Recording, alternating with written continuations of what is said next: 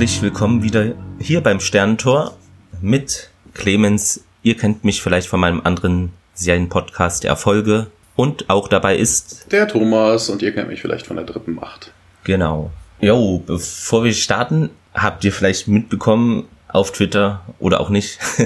ähm, ich hatte einen kleineren Arbeitsunfall, bin also beim Fußballspielen umgeknickt. Ja, kann ich nicht weiterempfehlen. Mach das nicht.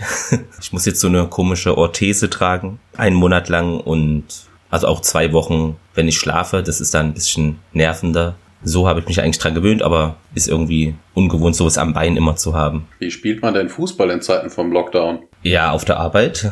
ah, ah. Ja, gehört zu meinem Berufsfeld ah, spielen. Okay. Genau, deshalb, äh, ja, und da bin ich halt umgeknickt, irgend so ein Loch oder was weiß ich, ja. War schon schmerzhaft, aber hatte ich auch schon andere Sachen, wo ich damals äh, Rennsteig äh, gelaufen bin, also gewandert. Da bin ich am letzten Tag 50 Kilometer gelaufen und da waren ordentliche Blasen. Das hat noch mehr wehgetan. aber ja, also ich war auch im Klinikum natürlich dann, aber erst am nächsten Tag. Und also ich dachte irgendwie, die haben da Besseres zu tun, als da sich einen Fuß anzugucken. Aber ja. bin dann doch lieber hingegangen. Sport ist ja. Mord, Sport ist Mord. Ja. Ich hatte dir ja bei Twitter die Geschichte von meinem Klassenkameraden geschrieben. Genau. und auch, Ach, und auch. Wandern ist nicht so. Ich hatte vor Jahren auch Probleme mit den Knien und wir haben auch mhm. irgendwann mal, ich habe ja damals in der Kinder- und Jugendarbeit gearbeitet und äh, ehrenamtlich. Und ich habe eine Wanderung rausgesucht, die war dann ein bisschen länger und irgendwann konnte ich meine Knie nicht mehr beugen. Das war auch sehr geil. Dann das klingt du, auch nicht gut. Dann schlurfst du ja. dann wie so ein Zombie durch die Gegend und dann übernachtest du in so einer Jugendherberge und liegst unten in den Betten, dann kannst du da kaum rein, weißt du, dann musst du dich oben festhalten und irgendwie dieses Bett buchst. Irgendwie reinrollen. Weil du dich nicht mehr hinknien kannst, also nicht mehr in die Knie gehen kannst, auch ah. übel. Also Leute, achtet immer auf den Boden, wenn ihr Sport macht. Man verschwindet da immer mal in Löchern. ja, dann zum Feedback be beziehungsweise ja, diesen ganzen Kram wisst ihr ja Bescheid. Und zwar eine kleine Korrektur. Also anscheinend gibt es doch hier Guault Plüschtiere mega teuer, wie ich finde, aber vielen Dank an den Hinweis an Uwe Kaspari von Chef Fontaine, der uns das äh, getwittert hat. Genau, irgendjemand hat sich die Mühe gemacht und hat die selber, ja. selber hergestellt. Gibt's bei Etsy. Ich denke, den Link können wir auch in die Show Notes packen. aber ist wirklich, ich glaube, so 60 oder 70 Euro waren das, ist schon, ja, ordentlich. Ja, okay, wenn du überlegst, was du heutzutage für so ein Steiftier bezahlst, das ist schon ja. ähnlich. Ne? Und das ist ja auch handgemacht, nicht industriell gefertigt. Ja, also das genau. ist jetzt schon ein fairer Preis. Von Apophis selbst gemachte.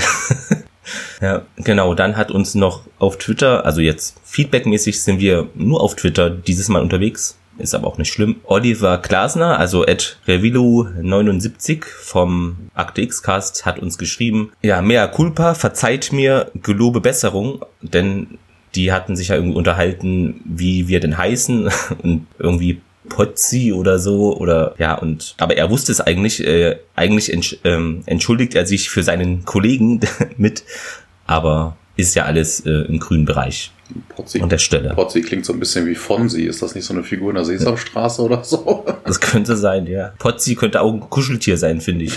Klingt so, ne?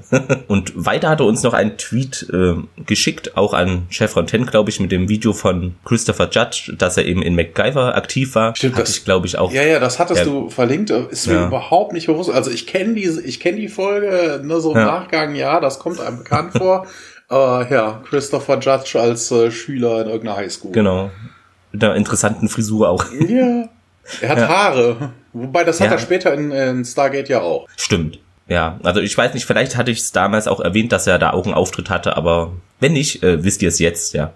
Zu Die Macht der Weisen schrieb äh, Ed Skaggy 3, kurzer Kommentar.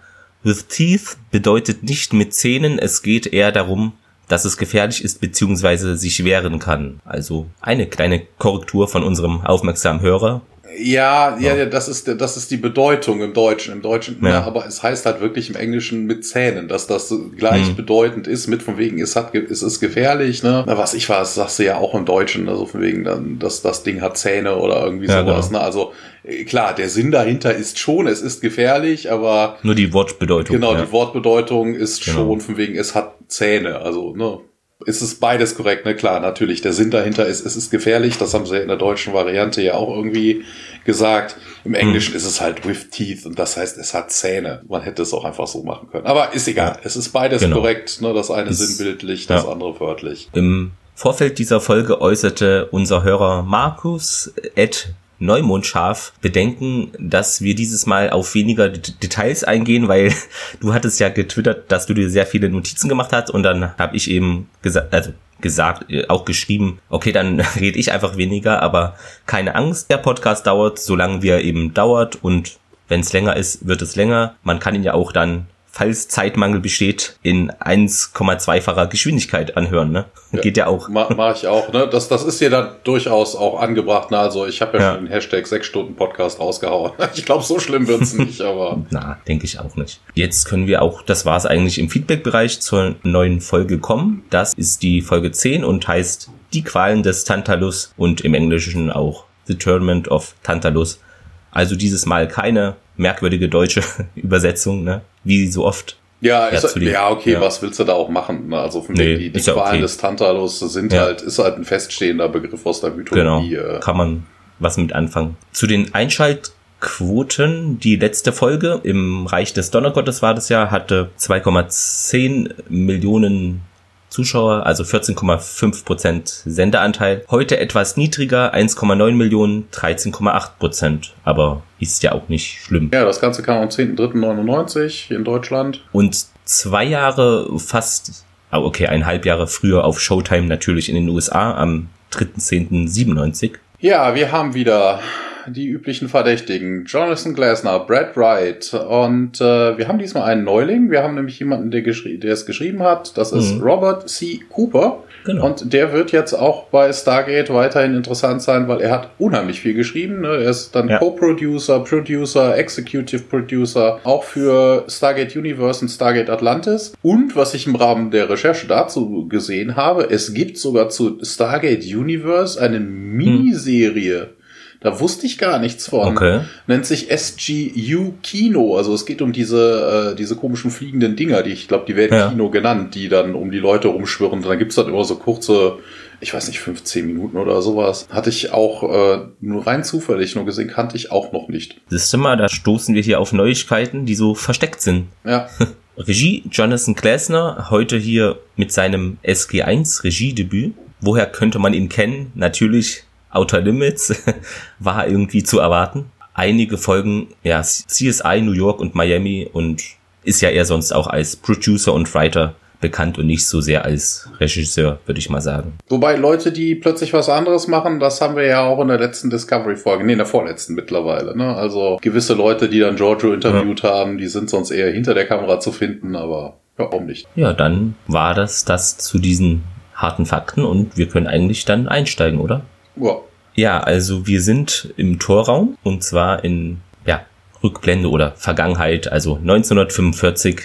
Da sind Wissenschaftler und Soldaten eben im Torraum. Oh ja, und zwei Männer sind also auf Leitern am Stargate, versuchen es wohl manuell zu betätigen und drehen den Ring. Und der ja, Professor Langford ist auch dort, gibt da Anwesen, äh, Anwesenheit ist klar. Ja. Gibt da Anweisungen? Das, ja. ähm, dieser Langford, das ist der Vater von Catherine, die kennen wir ja. Das ist die, die Daniel Jackson halt äh, die Infos gegeben hat zum Gate, ne, zu den Ausgrabungen genau. und so. Äh, da kommen wir gleich drauf, äh, um die junge Catherine. Der Langford wird gespielt von Duncan Fraser. Und hier haben wir wieder auch Outer Limits. Wir haben nämlich, ja. der gute Mann hat mitgespielt in zwei Folgen Outer Limits. In einer Folge MacGyver, also man kannte sich schon. Eine Folge Akte X, dreimal Highlander, einmal sogar ein X-Faktor und viel, viel mehr. Also die Liste ist ewig lang, wo der mitgespielt hat. Jetzt nichts Großes, aber immer mal wieder überall, gefühlt in jedem zweiten amerikanischen Serie. Und genau, der meint irgendwie Stopp, gibt da seine Anweisungen, äh, dreht sich dann um zu einem anderen Wissenschaftler, nickt dem zu und ja, der wendet sich an da andere Männer noch. Der Wissenschaftler meint ja laden und die Soldaten legen dann so einen Schalter um. Das erste Chevron ist aktiviert. Ja, Lenkford meint ja, hier Sperre entsichern, macht da eine Armbewegung, drehen und ja, die schwere Arbeit da geht weiter. Ein Soldat zeichnet die ganze Aktion dann mit einer Kamera auch auf. Ja, und langsam wird das Bild schwarz-weiß und wir kommen wieder in die, ja, Realität, in die jetzige Zeit. Genau, man sieht halt Daniel Jackson, der sich äh, über einen alten Filmprojektor halt diesen Film aus 1945 anschaut. Ja, Jack kommt dazu und äh, sagt, beschwert sich darüber, dass man längst bei irgendeiner Tauglichkeitsprüfung sein sollte. Daniel schaut aber weiter sich das Bild an und äh, ja, er, er wird noch suchen, ähm, er wird kommen und äh, ja, er will noch aber noch das Ende sehen. Und Neil stellt dann auch halt fest, ne, dass er besessen irgendwie von diesem Film ist und äh, Daniel erklärt ihm dann halt ein paar Worte darüber. Ne, 1945 wurden Experimente am Stargate durchgeführt. Ne, das sei schon sehr faszinierend, aber O'Neill interessiert sich dafür nicht. Ne, er weiß halt, wie das Stargate funktioniert, also so what. Ne? Wir haben heutzutage andere Technologie, also sich da irgendwelche Sachen an. Na, ist egal. Ja, O'Neill, ja, nichts begeistert mich mehr als eine hübsche Pannenserie und ähm, denn ja, hey, hier, die drehen das Tor mechanisch und äh, man sieht dann halt auch den, den Film weiter, der einer der Soldaten klettert da in so einem Gerüst am Stargate hoch und Daniel, oh, unglaublich, unglaublich. Ich denke, hey, ja, schön, ne? also die drehen das Ding, ja, ist egal. Die haben aber auch, äh, hier bei Daniel, ne, er sagt im Deutschen, ist das zu fassen, die drehen das Tor mechanisch und mhm. äh, die, die sagten, im Englischen ist der, ist der Satz, kommt, ist, sind die zwei Sätze genau verdreht. Er sagt nämlich okay. als letztes, for God's sake. Na, also, ich habe ja. keine Ahnung, warum sie da. Also, das ist ja schon häufiger in Stargate mal passiert, dass sie mal einfach so einen Satz oder zwei Sätze dann gegeneinander austauschen. okay, lippensynchron ist for God's sake ja. mit mechanisch oder ist das zu fassen beides nicht? Also man hätte es auch so lassen können. Lassen können, ja. Egal. Und hier erkundigt sich, wie oft Daniel denn schon diese Aufzeichnung angesehen hätte und äh, Daniel geht da irgendwie gar nicht so drauf ein. Er sagt dann, in den Akten gibt es keinen Abschlussbericht, keine Wertung, keine Erklärung, warum sie damals aufgeben mussten und, und hier, ja, gibt bestimmt noch kistenweise Materialien. Das erinnert mich immer so an Indiana Jones, ne? diese eine hm. Halle, wo sie dann die, die, die Arche, die Arche wollte ich schon sagen. die die Bundeslade, Bundeslade dann verstaut, ja. eine Riesenhalle mit irgendeinem Zeug und ja. Aber Daniel sagt, nee, nee, das Pentagon hätte behauptet, das wäre alles. Und hm. O'Neill dann, super geil, ich bitte Sie, das Pentagon ja. hat schon ganze Länder verloren. Das fand ich auch sehr gut, ja. Das war wirklich gut. Ah. Ja, er fordert Daniel nochmal auf, ne, wir müssten los und äh, er will dann den Raum verlassen. Er ergänzt dann auch, die Untersuchungen würden wohl zwei Tage dauern, die wollen uns wohl völlig durchchecken. Ähm, und sagt dann, ja, ironisch, das, das wäre so wundervoll. Ja, hier auch wieder im Englischen ein bisschen verschoben. Er sagt nämlich nicht hm. als wonderful ist nicht der letzte, das letzte Wort. Ne? Er sagt wonderful tests. Also das letzte Wort ist Tests, aber das haben sie hier auch wieder völlig verdreht und nur wunderbar, wonderful, das wäre halbwegs, aber ist egal. Auf dem Bildschirm sieht man dann jetzt, dass das Wurmloch etabliert wird und äh, Danny total überrascht. Und hier, Jack, schauen Sie mal und das äh, und hier, hey, das ist doch unmöglich. Und Daniel, nö, scheinbar nicht. Äh, wie kann das sein? Warum hat uns das niemand gesagt? Wieso haben sie die Forschung gestoppt, wenn sie es geschafft haben, das Tor in Betrieb zu nehmen? Wir sehen dann einen Mann. Man kennt solche Szenen vielleicht so aus so alten Schifffahrtsfilmen. Ne? So ein Typ in so einem altmodischen Taucheranzug mit einem langen, langen Schlauch dran. Ja, der Schlauch wird halt am Helm befestigt und dieser Mensch geht dann langsam zum Stargate hinauf und verschwindet dann auch durch das Wurmloch. Das Wurmloch löst sich aber relativ zackig auf und der Schlauch fällt zu Boden. Und ich mir dann denke, äh, hä? Wieso? Also, ne, das Stargate, hm. dass das nach irgendwie gerade nach Übertritt zwei, drei Sekunden später dann zugeht, ist irgendwie ungewöhnlich. Ist irgendwie ungewöhnlich. Und vor allen Dingen, wir haben uns ja auch schon drüber unterhalten, was passiert denn überhaupt, ne? Also wegen, mhm. wie denn so ein Stargate funktioniert. Das widerspricht dann unserer Theorie irgendwie, weil er geht ja durch. Es ist noch nicht alles durch, weil genau. der Schlauch hängt noch da ist raus. Noch Materie. Ja. Ich weiß nicht. Also auf dem Wegen schließt normalerweise bleibt das Gate ja so lange offen, wie äh, wie da Sachen durchgeht. Da das haben wir ja später auch mit äh, gewissen ja. Partikelwaffen, äh, die da durchgeballert werden. Also, das ist schon irgendwie merkwürdig. Aber keine Ahnung, das äh, Stargate scheint, weiß nicht, vielleicht zu wenig hm. Energie oder so, ich weiß es nicht. Wer weiß. Na, auf jeden Fall wird Schlauch wird abgeschnitten und äh, fällt zu Boden und O'Neill. Oh, großer Gott. Und wir kommen zum Intro und zu einer neuen Szene. Genau, wir sind in Catherines Haus, also Catherine Langford, ein Fahrer einer äh, Limousine, da hält dort ja, ein zweistöckiges Haus und sie öffnet die Haustür, wird auch bereits erwartet von Martha, dem Hausmädchen. Ja, sagt Hallo und die Martha meint, ja, Miss Langford, in der Küche wartet ein junger Mann auf sie. Und hier muss ich kurz, die, hier ja. muss ich kurz, ne, wenn wir schon die Charaktere sehen. Catherine wird, also die ältere Catherine ist eine andere Darstellerin als im Film. Sie haben nicht dieselbe genau. genommen. In dem Fall ist es Elizabeth Hoffman. Sie hat einmal im 80 mitgespielt, einmal in Das fliegende Auge. Sie hat in TNG, in der TNG-Folge The Prince als Premier Bavani gespielt. Sie hat fünfmal in Madlock als Judge Mary Russell gespielt und hat durchaus in den 80er, 90er noch ein paar andere Sachen gemacht. Und die Martha ist äh, Sheila McGill, ich hoffe, das ist richtig. M-E-G-I-L-L, also McGill. Und hier haben wir auch wieder ein paar Sachen, die man, die einem bekannt vorkommen. Sie hat in MacGyver mitgespielt in einer Folge. sie hat in der Ace-Miniserie, also hier so eine Verfilmung von Stephen King, hat sie mitgespielt. Sie hat sogar einmal, sie hat sogar einmal in, es gibt eine Serie zu Bill und Ted. Okay. Bill und Teds irre Abenteuer hat sie in einer Folge mitgespielt. Sie hat in zwei Folgen Sliders mitgespielt. Es gibt so Police Academy eine Serie. Da hat sie mitgespielt oh. äh, und viel mehr. Also die hat noch, ah, ja. also immer das kleine Rollen, aber ja. man hat die vielleicht irgendwo das ein oder andere Mal schon gesehen. Ja, auf jeden Fall Catherine fragt dann erstmal, ja, wieso lässt du denn hier einen fremden Mann in mein Haus? Sie meint dann, ja, sorry, aber er meinte, er kennt sie. Also so schnell kommt man in Häuser. die Catherine geht in die Küche und bleibt dort erstaunt stehen. Ja, mein Gott. Und es ist Daniel, der dort eben steht, schaut sich da etwas an und meint, ja, guten Tag, macht dir hoffentlich nichts aus. Ja, das ist wieder auch die deutsche Übersetzung, die einfach doof ist. Ne? Also von wegen, mhm. es macht ihnen, also die duzen sich auf jeden Fall, die umarmen ja, sich klar. und also völliger Quatsch. Und vor allen Dingen auch geil. Sie haben Hello mit Guten Tag übersetzt. Ich denke, Hallo? das könnte so einfach sein, aber nein. Ja, es, es wäre zu einfach. ja, die müssen ja auch Arbeit haben. Ja. Und ja, Catherine geht eben mit ausgebreiteten Armen auf ihn zu und ja, seit wann sind sie wieder zurück? Und sie umarmen sich erstmal. Warum sind sie zurückgekehrt? fragt Catherine. Sie wollten doch hier Abydos nicht verlassen. Ja, hier haben wir auch wieder im Englischen mhm. total was anderes. Ne? Also warum sind sie zurückgekehrt? Und der Satz, sie wollten Abydos doch nicht mehr verlassen, äh, sagt sie im Englischen, Colonel O'Neill said you stayed at Abydos. Okay. Also die ja. haben schon wieder, also wegen, dass man, dass man wirklich Worte wie Abydos, ein Eigennamen, den man ja wirklich eins zu eins übersetzt, plötzlich irgendwo ganz ja. anders im. Also ich glaube, hier in der Folge sind auch noch mal so Sachen, dass der Satz relativ kurz ist, im Englischen relativ lang, wo ich mir dann denke, hey, wo kriegen sie denn jetzt diese Lippenbewegung her? Die haben doch schon längst die Klappe gehalten. Ja, Daniel geht eben darauf ein, dass die Catherine noch dieses Amulett trägt. Sie nimmt es kurz äh, in die Hand. Daniel hatte ihr es ja geschenkt. Ja, natürlich, ich würde es niemals ablegen, meint sie. Und sie, ja, sie weichen meiner Frage aus. Was ist los? Daniel sieht etwas bedrückt aus. Und jetzt gibt's schon wieder einen Szenenwechsel. Das ist aber auch cool, dass sie direkt, ne, mhm. direkt darauf eingeht. Manchmal haben wir ja wirklich so zwei, drei Mal, bis irgendjemanden auffällt hier, dass da irgendwie der Frage ausgewichen wird. Aber hier direkt, ne, er geht nicht direkt ja. drauf ein und so, oh, sie verbergen mir was. Wir sind wieder im Besprechungsraum vom Stargate Center. Wir sehen ganz, ganz viele Kisten und Boxen auf einem großen Tisch. Ne? Die haben die bestimmt aus diesem Lager, wovon wir drüber aus dem Indiana Jones Lager geholt. Steht überall Top Secret genau. drauf, Plaketten und äh, ja, Property of the US Air Force. Ich weiß nicht, ob es bei dir irgendwie eingeblendet wurde.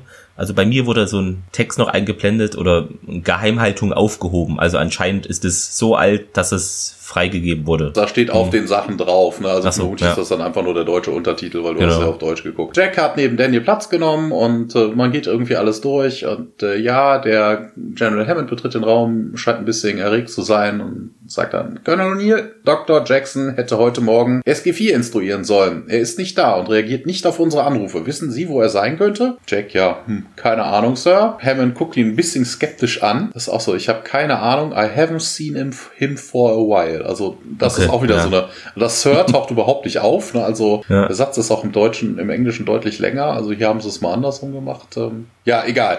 Hammond geht auf jeden Fall und äh, wir kriegen einen Szenenwechsel. Wir sind wieder in Catherines Haus. Verärgert läuft sie dort in der Küche, also zum Esszimmer dann und Daniel folgt ihr und meint dann, ja, Catherine, ich konnte es ihnen unmöglich sagen und sie fragt natürlich, ja, warum? Daniel, ja, mir wurde das untersagt, es ist streng geheim, sie wissen doch hier und sie meint, ja, seit wann sind sie ein schlichter Befehlsempfänger der Armee? Ja, also, im, Englischen, ja. im Englischen ist es ein bisschen anders, da steht da upstanding ja. member of the military, also von wegen ein aufrechter, ja. ein aufrechter Teilnehmer, also ne, ein aufrechtes Mitglied des Militärs. Ja. Aber, aber auch geil, ne? die Diskussion hier, Catherine, ich konnte es Ihnen unmöglich sagen. Ja, hä, du hast es doch gerade gesagt, du weißt es doch gerade mal seit einer Stunde mhm. gefühlt. Also ist ja jetzt nicht so, als hättest du da ewig in drei Tagen ein Geheimnis irgendwie mit dir rumgetragen. Ja. Und jetzt kommt das raus und sie ist sickig. Das ist gerade erst aufgetaucht. Und Daniel auch, ja, ich bin deshalb hier. Und Catherine meint, ja, ich mache Ihnen eine Tasse Tee und dann können Sie hier zum Stargate-Kommando zurückkehren. Tausende Stargates äh, oder Planeten besuchen. Hätte niemand gedacht, dass mich das interessieren würde. Also ist ne, immer noch, ja, pisst, sag ich mal. Und Daniel dann, ja, ich bin doch hier deshalb hergekommen und sie bohrt weiter in der Runde. Ja, aber sechs Monate später hätten sie auch früher machen können, ne? Ja, okay, hier muss ich dann sagen, habe ich mich dann gerade durch das Transkript irreleiten lassen. Es geht natürlich um mhm. das Stargate, um den Betrieb des Stargates und nicht um das, genau. was da gerade vorgefahren ist. Ja. ja, sie hätten mir erzählen können, dass 1945 bereits eine Expedition erfolgreich war, kontert Daniel. Dann sieht sie sehr geschafft aus, die Catherine. Ja, mein Vater war der Leiter damals von dieser Forschungsgruppe hatten wir ja auch eben in diesem Einspieler gesehen. Ja, eigentlich wussten sie damals noch gar nicht, was es war, ergänzt sie. Aber Präsident Roosevelt war eben wie sie sehr neugierig. Erst dachte man, das Sternentor wäre eine Waffe oder könnte so eingesetzt werden. Aber das war es nicht und Woher wussten Sie davon? Hier ist eine Übersetzung, fand ich super geil. Das hm. heißt ja, mein Vater war mit der Forschungsgruppe, die mit den Arbeiten am Sternentor vertraut waren. Und das Waren haben sie dann da hinten, sie haben den Satz extra so gestellt, damit das Waren auf War passt, weil sie sagte im Englischen, oh Gott. mein Vater war der ja. Leiter der Forschungsgruppe, die am Stargate ah. während des Krieges, ne? During ja. the War. Und dann haben sie Waren raus. Ach, so, geil. Ja, weißt du, ähnlich eh klingt. Geil, naja. geil. Sind irgendwie opportunistisch drauf, äh, gerade die Übersetzer, ja. Ja, genau. Catherine Denkford erwähnt ja, dass diese Experimente am Tor 45 äh, gemacht wurden und man dachte, ja, könnte eine Waffe sein, was darauf hindeutet, dass eben sie für den Einsatz der Atombombe gegen Japan äh, möglicherweise da stattfand oder genutzt werden sollte. Kleiner historischer Einschub. Und Daniel meint weiterhin, ja, das Pentagon hat das Material jetzt freigegeben. Man fand da ein paar Kisten mit Akten, ja, auch Filme über die alten Experimente und hat sie uns geschickt. Genau. Schön so, ja. Ne, also wirklich wegen dieser, du hattest ja gerade auch die äh, die Einblendung hm. erwähnt, ne, ja. mit dem von wegen hier freigegeben genau. oder Geheimhaltung aufgegeben, äh, aufgehoben oder sowas, was natürlich totaler Mist ist. Also warum sollte man sowas freigeben? ja. Na, also dann könnte ja jeder hin zum Kunst. Ne? Also, ja. uh, wir haben ein Sternentor 1945 gefunden. Da denkt natürlich, wenn man sowas freigibt, natürlich heutzutage keiner dran, dass man sowas vielleicht immer noch hätte. Daniel meinte, ja, waren sie nicht hier an der Forschung beteiligt? Catherine leicht abverletzt, ja, damals hatte das Militär keine Verwendung für ein 21-jähriges Mädchen und da bin ich auch drüber gestolpert. Du wahrscheinlich auch, oder? Äh, ja. Ähm. Weil im Film von Emmerich war sie nicht 21, sondern 11, 12 Jahre. Also wir sind hier eine, einem Zeitkonstrukt, was so absolut nicht hinhauen kann. Also zehn Jahre fehlen. Ich weiß nicht, wo die hin sind. Nee. Müssen wir suchen. Nee, nee, nee, nee, nee, nee, nee. Das ist, das ist durchaus korrekt, weil ihr Vater hat die Ausgrabung geleitet und damals war sie 10, 11. Genau. Genau. Und die ja. Untersuchungen mit dem Stargate werden deutlich später nach der Ausgrabung stattgefunden haben. Also ich hatte es auch so als Fehler gefunden. Ich kann es ja trotzdem mal vorlesen. Catherine behauptete, sie sei 45 ein 21-jähriges Mädchen gewesen. Das sei unplausibel. Damit wäre sie 1923 oder 24 geboren worden, so dass sie erst vier oder fünf Jahre alt gewesen wäre, als das Stargate 1928 in Gizeh gefunden wurde. Aber die junge Schauspielerin damals Kelly Wind, falls man oder Weint, V-I-N-T, hm, war damals elf oder zwölf Jahre alt, als das gefilmt wurde. Und dann habe ich da noch was zugefunden, das eben diesen Kontinuitätsfehler erklären könnte auf verschiedene Weisen. Und zwar könnte es sein, dass sich die ältere Frau in ihrem Gespräch mit Daniel einfach, ja, falsch erinnert oder sich falsch unklar ausdrückt.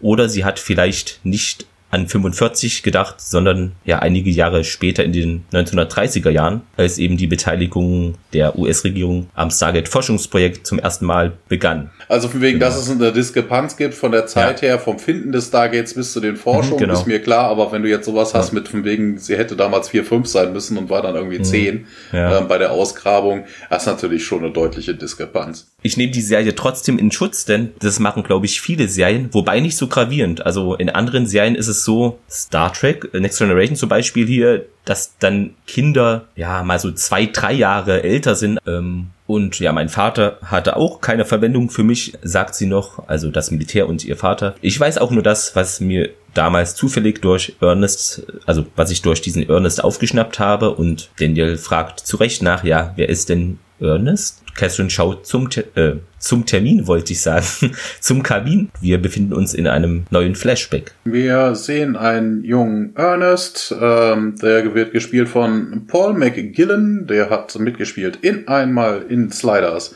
in zwei Folgen Akte X, einmal in Smallville einmal in der Twilight Zone. In Stargate Atlantis kennt man ihn natürlich als Carson Beckett. Ja. Im Star Trek Reboot von 2009 hat er mitgespielt. Er hat in zwei Folgen Supernatural mitgespielt, zweimal Once Upon a Time und wirklich viel, viel, viel, viel mehr. So. Ich habe hier mir drei Fauste aufgeschrieben. Also die Liste ist wirklich ewig lang. Er und die junge Catherine, die wird gespielt von Nancy Hillis. Die hat ein paar kleinere Rollen gespielt. Ähm, in zum Beispiel Der Spion, der aus der Highschool kam. Erbarmungslos gejagt. Gejagt, das zweite Gesicht. Und äh, wie gesagt, noch ein paar kleinere Sachen dabei. Hm. Also nichts. Sagt mir alles nichts. Nee, mir auch nichts. Ja. ja, und die beiden unterhalten sich, während Catherine ihm die Schulter massiert und ähm, Ernest erzählt dann gerade, als wir das fünfte Symbol eingegeben hatten, erheb, erbebte die ganze Anlage, einer der Generatoren ist durch die Rückkopplung explodiert. Catherine ist davon aber jetzt wenig äh, angetan, also im Gegensatz zum heute, wo sie ja vom Stargate wirklich fasziniert ist oder so, gehen hier da andere Sachen ihr durch den Kopf und sie fragt ihn, wirst du mit meinem Vater sprechen? Und äh, Ernest dann, er war dabei, er weiß es. Catherine, nein, ich meine, meinte von, von uns. Also die beiden sind ein Paar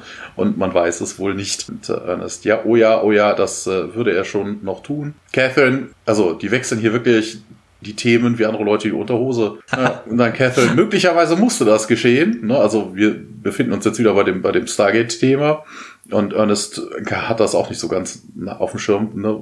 Was, fragt er. Catherine, der Ring, vielleicht braucht er diese Reaktion. Und Ernest, nee, das würde er nicht glauben. Catherine erzählt er weiter, nehmt ihr Wechselstrom oder Gleichstrom, um ihn aufzuladen? Und Catherine dann, ja, Ernest, ja, Wechselstrom. Und Catherine hat dann die Idee, das mit Gleichstrom zu versuchen. Das würde verhindern, dass die Ladung in den Generator zurückfließt.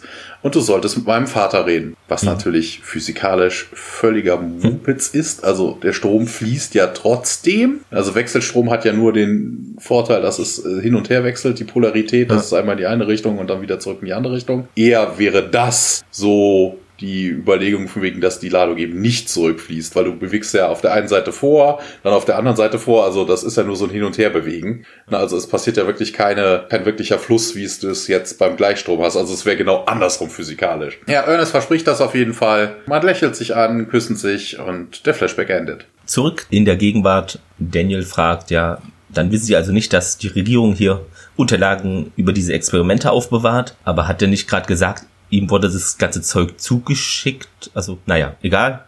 Nein, aus dem, aus dem Pentagon. Ach, nee, die ja. haben das angefordert und irgendwie naja. muss es ja dahin. Und Catherine dann, ja, ich hatte die Aufzeichnung meines Vaters. Er sagte, das wäre alles, was sie hätten. Sie steht dann auf und geht wieder zu ihrem Tee und ja, wissen Sie, an wie vielen Regierungen ich Gesuche schicken musste, damit das Programm wieder auf anlaufen konnte? 40 Jahre waren vergangen, alle Informationen als ja, geheim eingestuft und eben nicht zugänglich. Ich habe nie um irgendwelche Unterlagen gebeten, weil ich dachte, ich hätte alle. General West hatte sie mir angeboten und kannte mich wahrscheinlich angeboten. nicht. Äh, nicht angeboten, Entschuldigung. Und Daniel, ja. Dann wissen sie also nicht, dass das Tor 1945 in Betrieb genommen wurde und sie wirbelt ruck, ruckartig herum und meint, äh, was? Und dann gibt's wieder ein Flashback. Ein Glück ist bei Catherines Erzählung ja diese Zeitangabe dran, ne? 40 Jahre waren ja. vergangen oder so, weil ansonsten wissen sie an wie viele Regierungen, weißt du, das klingt ja, ja. so. Auch den Russen habe ich es angeboten, den Chinesen. ja, hier Iran, Russen, alle, die es wollten.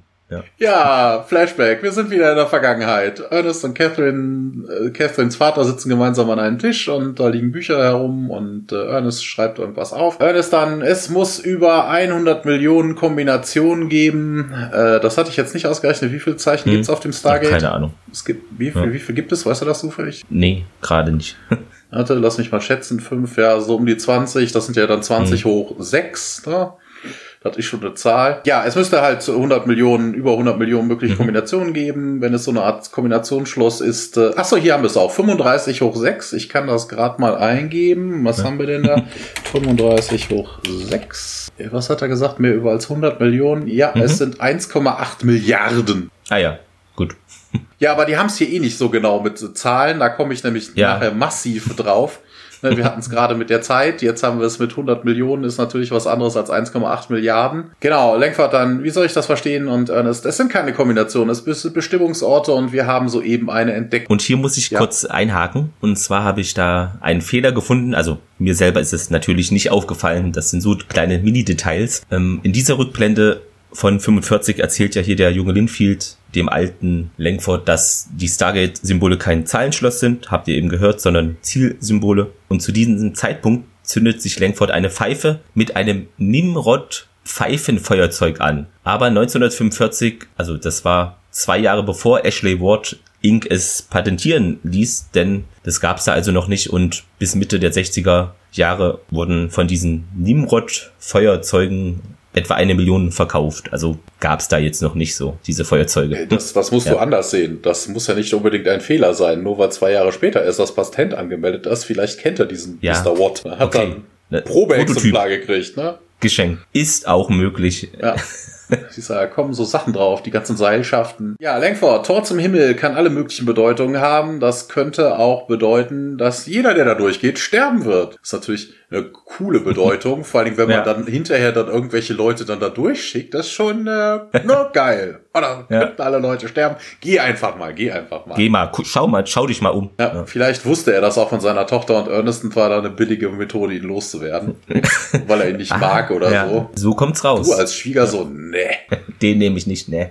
Ja, die junge Catherine betritt den Raum und äh, hier der Tee hat den vermutlich aus der Zukunft mitgebracht. Ähm, Langford, ja, das wäre doch möglich. Äh, Catherine stellt das ab und äh, schaut Ernest auffordernd an. Also, ja, Langford dann aber, Catherine, wir haben ein Hausmädchen. Und Catherine, ja, ich mache das gerne. Und sie nickt dann, wie es Frauen das so gerne dann machen mit ihrem Mann oder mit ihrem Freund. Ne? So eine energische Kopfbewegung, damit Ernest endlich die Klappe aufmacht und als ihr Vater dann rüber guckt und äh, lässt sie die Männer wieder alleine und äh, Ernest ist äh, ja wird nervöser. Langford er, er lächelt, also im Transkript steht aber Langford lächelt nur, mhm. also in meinen Augen er lächelt so wissend. Ja. Also vermutlich ist das keine Überraschung.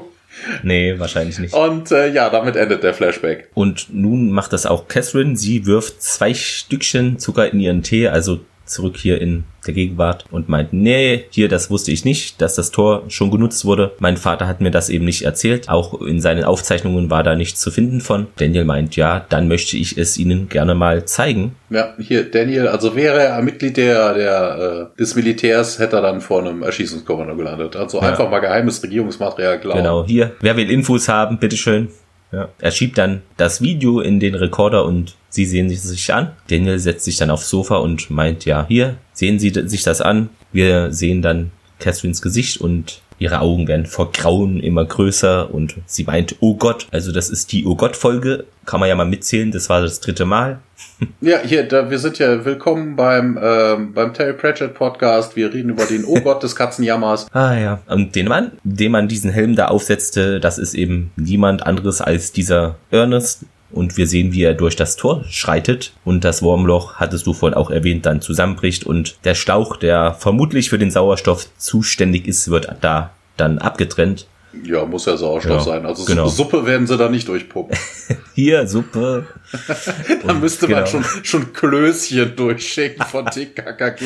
Oder, oder das, Bröckchen ja. von der Ferienbande. Der wird sich auch einen Suppenstrauch legen. Wobei, Homer Simpson hat das, glaube ich, auch schon mal gemacht. Der hat doch irgendwann auch in einer Folge, liegt er doch aus dem Bett und hat diesen riesen Schlauch und brüllt dann Ja, das kann sein. Gern Truthahn oder so.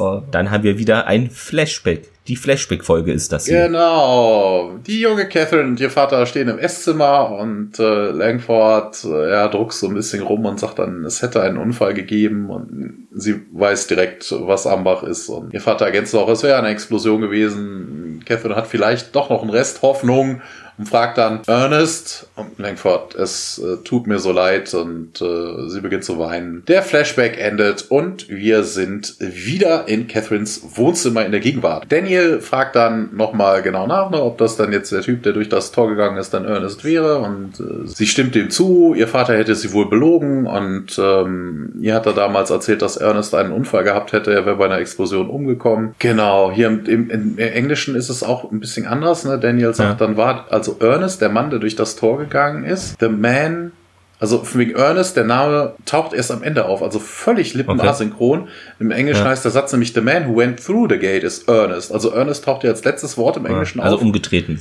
Ja. Genau, genau. Also das ist absolut wieder nicht lippensynchron. Also ich denke mal, da hätte man sich auch was Besseres einfallen. Ja. Ist egal. Der fragt danach, warum er das denn getan hätte. Ja, mal ganz ernsthaft, geheime Regierungsoperationen, da erweitert man doch nicht die eigene Tochter mit ein. Das, nee. Also eher weniger. Warum Daniel da irgendwie so ein Spökes fragt, keine Ahnung. Das ist sein Job. Und Catherine dann, ja, vielleicht wollte er mir die Wahrheit ersparen. Ja, aber Daniel, wieso? Ja, Catherine, ich sollte wohl nicht erfahren, dass der Mann, den ich heiraten wollte, sein Leben riskierte, um durch das Tor zu gehen, ohne vorher mit mir darüber zu sprechen. Er hat seine Ideale, seine Arbeit vorgezogen. Ja, Daniel, ja, vermutlich hat er eher damit gerechnet, dass er zurückkehrt, nur weil wer rechnet schon damit, dass ja, er durch klar. den Tod geht. Wobei, wir sind ja davon ausgegangen, dass jeder, der durch das Tor geht, im Himmel landet. Dann, hm, das ist also, naja, Catherine auf jeden Fall. Er war so jung, so voller Leidenschaft und äh, wie Sie. Sie haben mich an ihn erinnert, als ich Sie das erste Mal sah. Ich wusste, dass Sie die Geheimnisse des Tores entdecken würden. Daniel spricht dann Catherine nochmal an und äh, sagt dann, ja, hier, das dürfte er Ihnen auch nicht unbedingt zeigen und holt dann eine kleine Box raus und einen Umschlag daraus. Daniel nochmal, das unterliegt alles der, Geheim der Geheimhaltungspflicht, aber jetzt, mhm. es ist ja irgendwie im Englischen ist auch irgendwie nur die Kopie, also von wegen er sagt auch im Englischen, you shouldn't, I shouldn't show you any of this, also die Geheimhaltungspflicht wird da gar nicht erwähnt. Er gibt dir den Inhalt des, äh, des, des Umschlages, da sind Bilder drin, Computervergrößerung von Filmaufnahmen. Es ist mir gelungen, die Symbole zu identifizieren, die eingestellt waren, als Ernest hindurchging. Und sie dann nicht Evidos. Nee, sagt Daniel, das wäre ein anderer Planet mit ähnlichen Koordinaten und wir können dorthin gehen. Was auch ziemlich, ziemlich cool ist. Also bitte, wir haben gerade festgestellt, es gibt 1,8 Milliarden Kombinationen. Ja, ja. Und jetzt haben die, genau, oder? genau, sie haben sich nicht hm. an der Kartusche orientiert, weil mit der Kartusche hättest du dich ja nicht vertan, ne? Also von wegen, du hast nee. die Kartusche vor dir, wähl die Zeichen an, machst du das. Gut. Das heißt, die haben aus ja. 1,8 Milliarden zufällig eine Kombination gewählt, die ähnlich der Abydos-Kartusche ist und zufällig geht das Ding dann auch noch auf. Ja, Glück gehabt. Ja, ja, ja okay. Verdammt viel. Lotto gewinnen. Ja, ja, Szenenwechsel. Wir gehen in das Stargate Center in den Besprechungsraum. Daniel und Catherine stehen dort vor diesem großen Fenster, schauen dort hinunter auf das Stargate. Ja, vollkommen aufgebracht kommt Hammond hinein. Haben sie vollkommen den Verstand verloren? Wer hat es ihnen gestattet, geheime Informationen an Zivilisten weiterzugeben? Also ist zu Recht sauer. Ja, Daniel meint ja hier. Bitte lassen Sie mich das erklären. Das ist ein ernster Verstoß, führt Hammond weiter aus gegen die Vorschriften. Man folgt Hammond zum Tisch und der meint, ja, es gibt Gründe für diese Vorschriften, Doktor. Sie glauben wohl, sie könnten sich und Daniel fährt ihn ins Wort. Nein, hab, ich habe hier. Doch beide werden dann unterbrochen von Jack und De äh, Teal'c, die dort die Treppe äh, heraufkommen. Und O'Neill, Catherine, alle wirbeln da herum. Lachen gibt Catherine Jack die Hand und meint ja, hallo Jack. Und O'Neill weiter, ja, schön Sie zu sehen. Ich hoffe, der General hat sie mit gebührendem Respekt äh, empfangen. Hammond ist da natürlich nicht so begeistert, hat er eben ja auch ausgeführt. Catherine meint ja, bis jetzt versuchte er noch General West zu übertreffen. Ja, das ist natürlich kein ja. Kompliment. noch einen kleinen Seitenhieb hier an den alten General. O'Neill meint, ja, er ist ein Teddybär. Auch gut, so seinen Vorgesetzten zu bezeichnen. Mutig. Hammond meint dann, Colonel, haben Sie Dr. Jackson gestattet, geheime Informationen an diese Zivilistin weiterzugeben? O'Neill verneint das. Ich hatte ihm ausdrücklich untersagt, zu ihr zu gehen. Der Shield zu Jack hinüber irritiert der Daniel, ungeachtet der Tatsache, dass sie früher das Programm geleitet hat und wir den Großteil über das Wissen eben das Stargate verdanken, der Catherine es, und Hammond. Ja, es ist, ja, es ist merkwürdig, ja, dieser, ne, also von wegen Daniel schied ja wirklich ein bisschen leicht irritiert naja. zu Jack rüber. Jedenfalls sieht das so aus, als ob Jack ihm das doch erlaubt hätte und dass er ja, dann Rückzieher so machen im Geheimen. Also, hm. Vielleicht hat Jack so gemeint, ja, ich gucke nicht hin oder so. Ja, dass, ja, dass er ja. davon wusste, ist klar, ja, aber ne, es ging ja um die Erlaubnis. Also Jack wusste ja ganz genau, dass er, wo Daniel ist. Genau. Ist ja auch nicht auf den Kopf gefallen. Hammond meint, mir ist durchaus klar, wer sie sind, Colonel, und Daniel weiterhin, ja, Catherine, das hier ist Tialk. Tialk, eben, das ist Catherine. Catherine streckt ihm dann die Hand entgegen und meint, ja, Daniel hat mir eine Menge von Ihnen erzählt. Es ist mir ein Vergnügen. Tialk zur Begrüßung beugt leicht seinen Kopf. Hammond setzt sich dann wieder in seinen Sessel und meint, Colonel, ist Ihnen der Vorschlag bekannt, den Dr. Jackson unter uns unterbreitet hat. Wieder tauschen Daniel und Jack Blicke aus, bevor Jack mit dem Finger wedelt, auf ihn zeigt und sich dann setzt. Das ist auch geil. Innerhalb ja. einer Szene zu vergessen, wie die Szene anfangen. Weil Hammond ist ja wirklich ja, reingestafft dazugekommen. Ne? Also von ja. wegen, es gab überhaupt gar keine Diskussion darüber. Was, also Jackson hat überhaupt noch gar keinen Vorschlag gemacht. Also das ist irgendwie merkwürdig. Das haben die nicht gefilmt, das haben die vergessen. Ja, das scheint mir so. Kostengründe oh Gott, wir haben zwei Minuten zu lang, wir müssen irgendwas rausnehmen. Feierabend und O'Neill meint, ja, da werden sie noch etwas Überzeugungsarbeit leisten müssen. Daniel dann weiter, ja, der Mann, der eben 45 durch das Tor ging, war Catherines Verlobter. Ich weiß, auf welchem Planet er gelandet ist und ja, da könnten wir jetzt auch hingehen. Catherine gleich, ja, und ich komme mit. Jack und Tielk schauen sich erstaunt dann an und Daniel weiter, ja, General, wir wissen eben, wo Ernest Linfield, wo er hingegangen ist und vielleicht ist er noch am Leben. Dieser Mann war so visionär und es gilt ein halbes Jahrhundert eben von allem, hä, um das zu erkennen. Ach so, ja. O'Neill dann weiter. Er war offensichtlich ein echter amerikanischer Held. Der Hammond nickt nun. Sam stößt jetzt auch dazu, zu der Gruppe und meint ja, Sir, es gibt noch einen Grund, diesen Planeten aufzusuchen. Catherine dreht sich erfreut um und meint Sam. Carter ist auch erfreut und meint Catherine und sie umarmen sich herzlich, aber ist etwas merkwürdig, denn so richtig kennen die sich eigentlich nicht, ja. was ich, ja, nicht, aber gut. Nicht wirklich. Ähm, nee. Aber auch geil, so wegen dieses dauernd kommt irgendjemand rein, das hätte man auch wirklich ein bisschen Witz in die Story. Ne? Was er Hammond am Stimmt, Schimpfen und immer kommt irgendjemand da, da rein. Ne? Dann kommt ein Jack, ja. oh, Catherine, Hammond motzt weiter, dann kommt, hey Sam, Hammond ja. motzt weiter. Also, da hätte Stimmt, man noch hätte ein man bisschen, bisschen mehr Humor reinbringen können. Ja, hätte gepasst zu der Szene. Dann löst Carter die Umahnung, meint, ja, Sir, hier, der fragliche Planet befindet sich in der Nähe von Abydos, deswegen gelten für ihn ganz ähnliche Weltraumkoordinaten. Das erklärt auch, warum er 1945 zufällig ausgewählt werden konnte, ohne die Planetenverschiebung zu berücksichtigen. Aber Sir, dieser Planet befindet sich eben nicht auf der Kartusche, hattest du eben auch erwähnt, die wir auf Abydos gefunden haben. Ja, der Witz an der ganzen Geschichte, ich hätte verstanden, weißt du, wenn es, äh, also äh, es macht wirklich auch an dieser Szene stellt man das wieder fest, es macht keinen Sinn. Also, ja. sie sagt einerseits von wegen, es ist nicht, befindet sich nicht auf der Kartusche, die wir auf Abydos gefunden haben. Sie sagt aber von wegen, hey, das ist äh, die die äh, Planetenverschiebung wäre nicht berücksichtigt worden. Die haben doch rein zufällig das ausgewählt. Also ich hätte verstanden, hätten sie aus der Kartusche von Abydos hätten genau. sie genau das Ding genommen, hätten es angewählt das und nehmen zufällig wir. Ja. und zufällig war ein anderer Planet dahinter, als Abydos heute ist. Mhm. Ne, aber irgendwie, ich weiß nicht, das macht alles ja. keinen Sinn. Ist sehr merkwürdig an der Stelle. Ja, Catherine fragt jetzt, was hat denn das jetzt damit auf sich? Ist das irgendwie von Bedeutung? Und Carter meint, ja, die Gua'uld haben ihn nicht aufgelistet. Möglicherweise waren sie dort nie. Genau, und das ist auch, ja, ja ne, wir haben vorhin ja nochmal 1,8 Milliarden als ob die auf eine Kartusche 1,8 Milliarden Kombinationen draufschreiben. Also. Ja, wäre leicht viel. Ja. Daniel dann weiter, ja, wenn die Gua'uld nicht auf diesem Planeten waren und es dort trotzdem ein Tor gibt, dann wäre das der Beweis, dass sie nicht die Erbauer der Stargates sind. Also rollt hier wieder das Thema auf, was er jetzt in den letzten Folgen irgendwie immer versucht zu untermauern, aber so richtige stichhaltige Sachen sind es gar nicht. Also er, nur weil dann Stargate ist, es kann sonst wer erbaut haben. Also ja, darum geht's ja. Ne? Also für mich ja. kann sonst wer erbaut sein. Warum Aber auch halt. die Goa'uld hätten es erbauen können, ne? wer weiß. Hätten sie. Ne? Also wir haben ja, ja gerade festgestellt, also nur weil es nicht auf der Kartusche steht, könnte es ja trotzdem ja. da sein. Also heißt ja nichts. Tiak meint weiter, ja, die Goa'uld seien nicht so erfindungsreich. Wenn sie nicht auf diesem Planeten waren, dann finden wir dort vielleicht Technologien, mit denen wir sie schlagen können. Was damit, aber blödsinnig ja. ist. Ne? Also von wegen, mhm. wenn die Goa'uld nicht da waren, klar könnte Wer man hätte da, sie dann bekämpfen sollen mit Technologie? Ja, so, das, ja. das kann ja alles sein. Also wenn sie nicht da waren, ja. Aber generell, von wegen die Goa'uld, also wenn man auf Technologie aus ist, die die Gua'uld besiegen könnte, müsste man eher auf Planeten, auf denen die Gua'uld waren, aber jetzt nicht Eigentlich mehr sind. Schon, genau, vertrieben worden, genau. wohl möglich. Und dann weiß man, okay, vielleicht haben die da irgendwas, was uns helfen könnte. Ja. ja. Catherine zu Tialk nun, ja, können Sie sprechen? Und er meint ja, wenn es unumgänglich ist. Ja, im Englischen heißt es appropriate, also wenn es angebracht ist. Sie lacht, die Catherine, und selbst Hammond huscht da ein kleines Lächeln über die Lippen, ist also nicht mehr so sauer. Hammond meint auch, ja, danke, ich danke Ihnen für Ihre äußerst gründliche Analyse der Situation. Aber Dr. Jackson ursprünglicher, also der ursprüngliche Dr. Jackson Vorschlag habe ihn jetzt überzeugt und Ernest Linfield könnte wirklich noch leben. Deshalb sollten wir dorthin gehen. Catherine freut sich da natürlich auch drüber. Ein Szenenwechsel. Wir sind diesmal im Torraum. Das Wurmloch geht auf. Äh, man sieht wieder den üblichen Vortex. Äh, Catherine steht eingehakt zwischen, eingehakt zwischen Daniel und Jack vor der Rampe und sie schaut ehrfürchtig da hoch und äh, Tiak taucht auf und das Fred. Na, hier wieder heißt es auch wieder Fred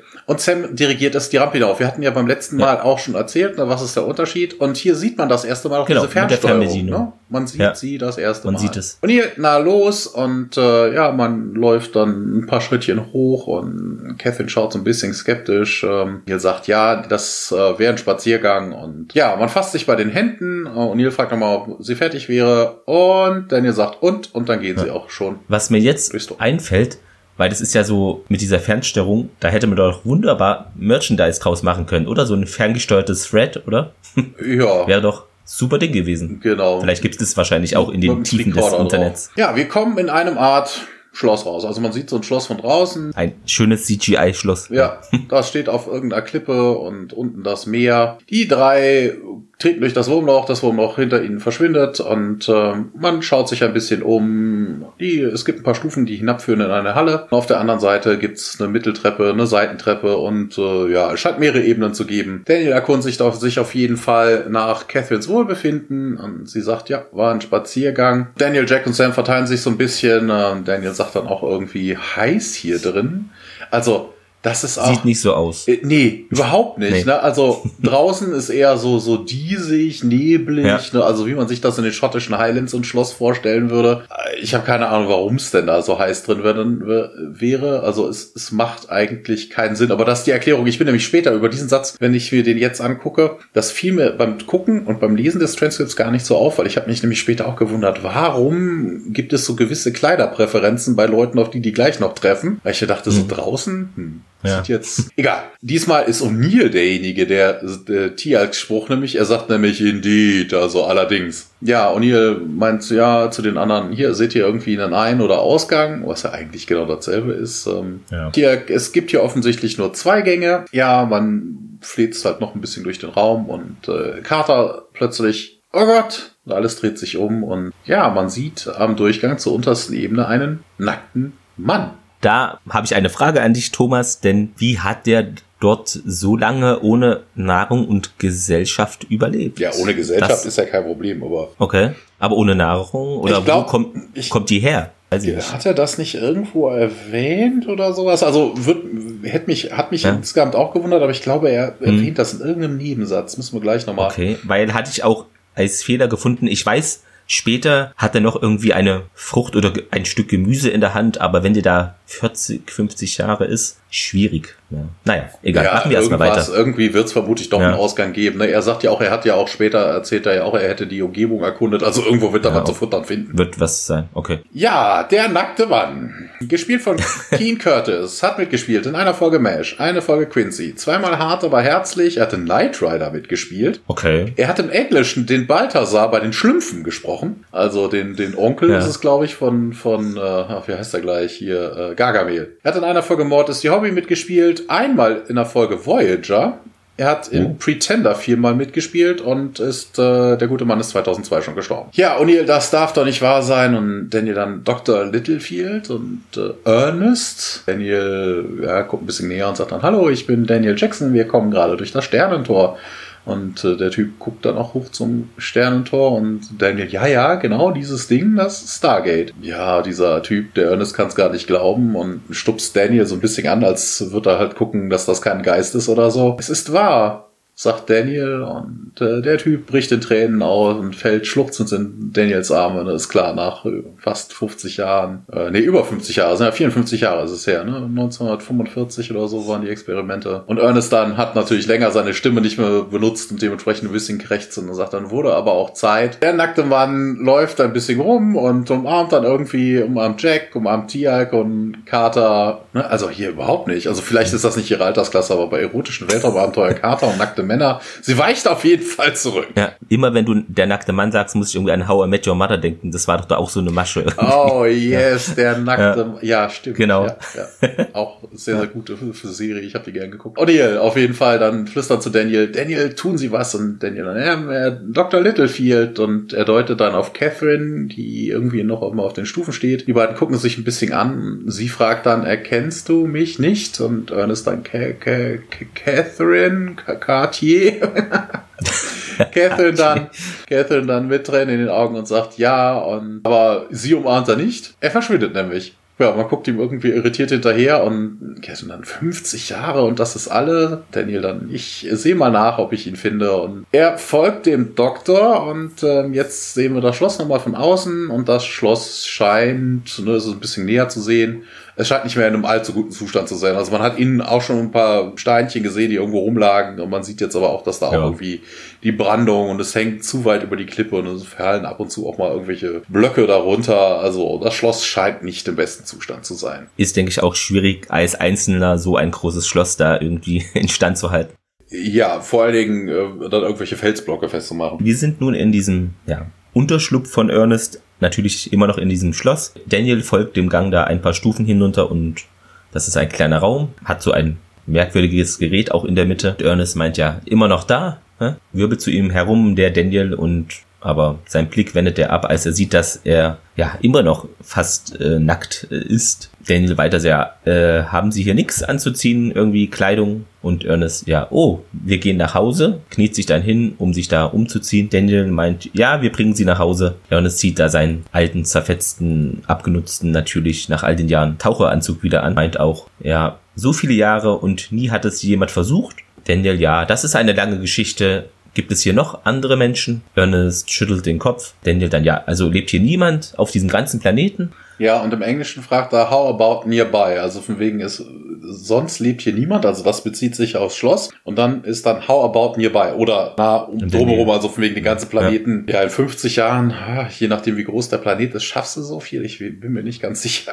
Vielleicht war er früher gut zu Fuß, ja. Er schüttelt wieder jetzt mit dem Kopf und hält nun etwas in der Hand, was er mit einigem Zögern äh, Daniel überreicht. Daniel fragt ja, wollen Sie mir sagen, dass Sie 50 Jahre hier vollkommen allein waren? Ernest nickt und deutet dann aber auf das, was Daniel in der Hand hält. Essen Sie? Genau, das war, glaube ich, jetzt eine Gemüse oder Frucht. Ja, irgendwie ja. sowas ja, in der Richtung. Sowas. Na, also er hat ja Wobei, das hat er jetzt noch nicht erwähnt, aber er hat wohl die Gegend ja schon erkundet, aber ja. Wir sind wieder im Torraum, also im Schlosstorraum, nicht im SGC. und Sam steht auf den obersten Stufen am DHD und Catherine sitzt auf den Stufen und scheint ein bisschen durch den Wind zu sein. Und Catherine erzählt, ich weiß nicht, was ich erwartet hatte, aber ich fasse es nicht, dass er hier ist, Lichtjahre entfernt, doch die ganze Zeit über so nah und er lebt. Vater setzt sich daneben. Ja, vermutlich hätte er auch Schwierigkeiten wohl, das irgendwie zu verstehen. Und Catherine, ja, ich habe mich gefühlt wie ein Schulmädchen. Mein Herz schlug schneller, als ich durch das Tor ging. Da denkt man nun, man ist alt und weise. Und Carter dann, ich denke, das Herz wird niemals alt. Und das ist jetzt auch so was Carter romantisch. Mhm. Was ist denn aus den erotischen Weltraumabenteuern geworden? Ja. Vorhin weicht sie von einem nackten Mann zurück. Jetzt wird sie romantisch. Also, das ist doch nicht mehr die Sam, die wir so nee. kennen.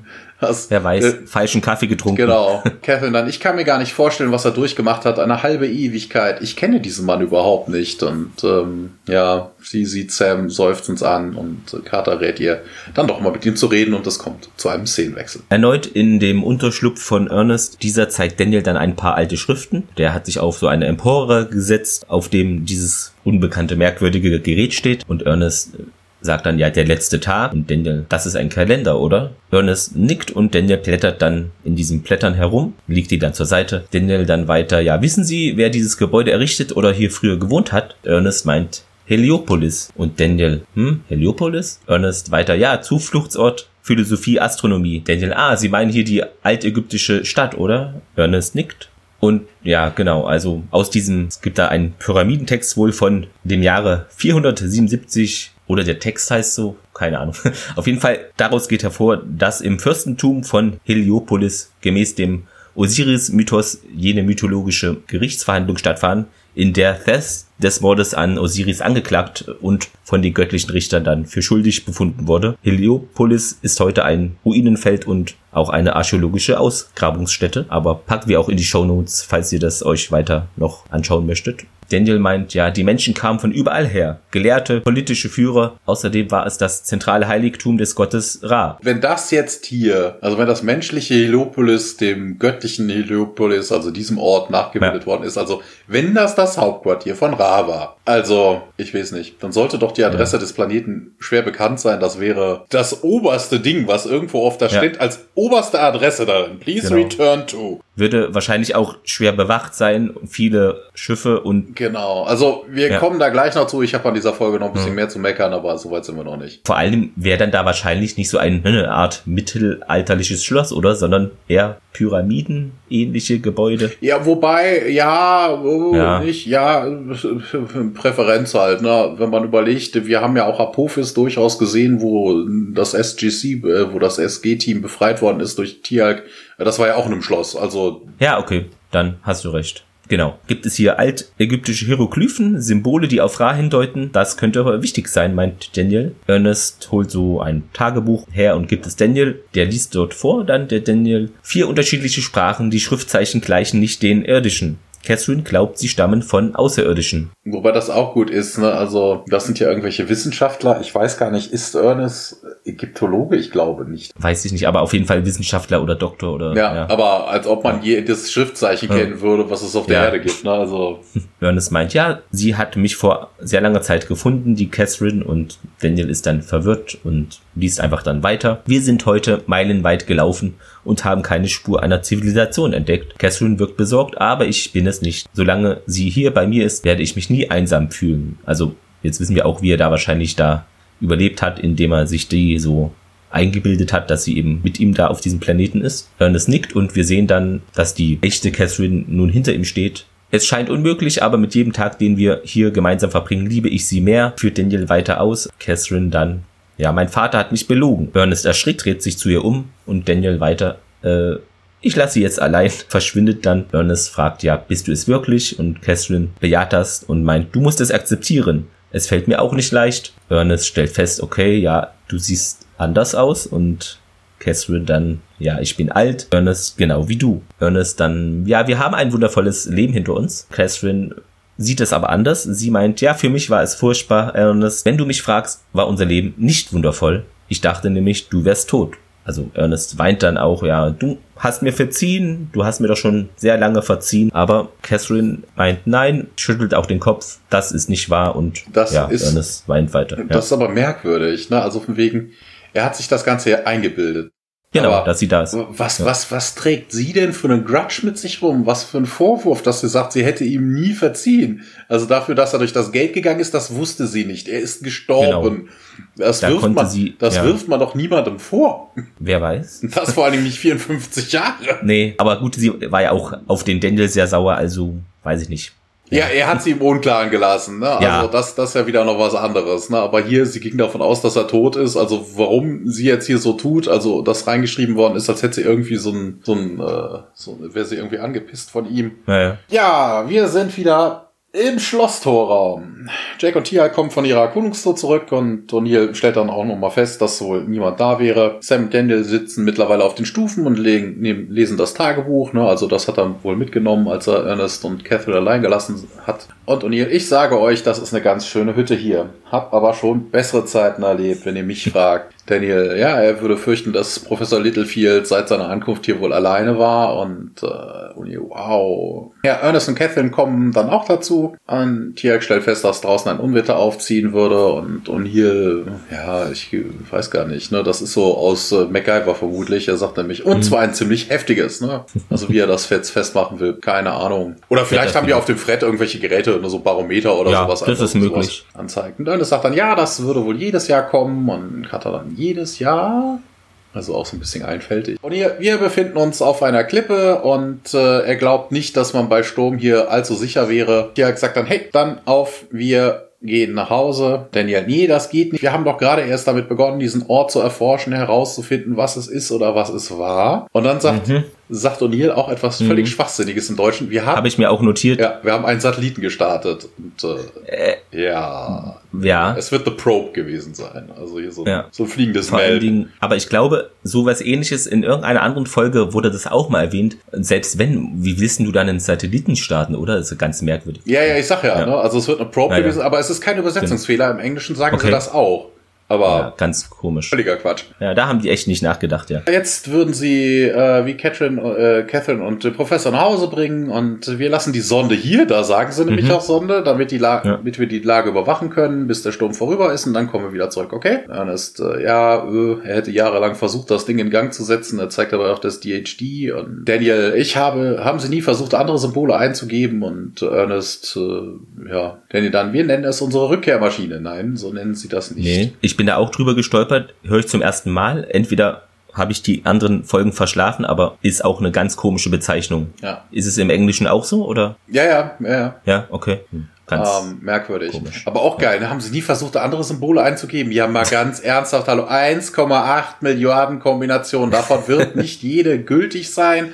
Und vor allen ja. Dingen brauchst du ja auch den Ursprungsort. Also selbst wenn du, genau. selbst wenn du mal eine Kombination eintippst, eine, eine korrekte, aber das falsche Abschlusssymbol nimmst, ist doch Quatsch. Daniel, im Grunde genommen gibt man einfach die gewünschten Zielort an und dann kann man, und ihr dann, hey, ja, hier, ne, wieder genervt von Daniels Erklärorgien und sagt dann, wir sollten es ihm einfach zeigen. Aber man geht zum DHD hoch und äh, Carter sagt dann das, was einem vermutlich durch den Kopf geht, oh mein Gott, denn dieser Kristall in der Mitte ist kaputt. Mhm. Also was heißt Kristall? Das ist ja eigentlich nur so eine Kuppel, die da in der Mitte. Ja, ja. Also das Teil, wo du deine Handfläche halt drauflegst zum Starten, nachdem du alles eingetippt hast. Und dann hier, was zum Teufel? Ich hätte gedacht, die Sonde sollte derartige Schäden feststellen. Das Melp hätte wohl die visuelle Bestätigung der Existenz der Steueranlage gegeben, aber der mhm. Defekt mhm. war wohl nicht zu erkennen, weil da steht aber, ja ein bisschen was höher. Okay, ja, ich wollte gerade sagen, weil eigentlich, wenn es visuell bestätigt wurde, ist da ist eine Kamera dran, falscher Winkel oder wie ist es dann zu erklären? Genau, das Ding fuhr ja einfach die Treppe runter und das ja, DHD steht ja oben. Das heißt, du siehst ja. es von der anderen Seite, du siehst, dass es da ist, aber das ist auch schon alles. Es funktioniert nicht mehr, sagt Carter dann, nachdem sie ein bisschen drauf rumgedrückt hat und äh, Ernest dann, ja, das sah aber schon so aus, als er hergekommen wäre und Catherine dann, deswegen konntest du nicht zurückkehren.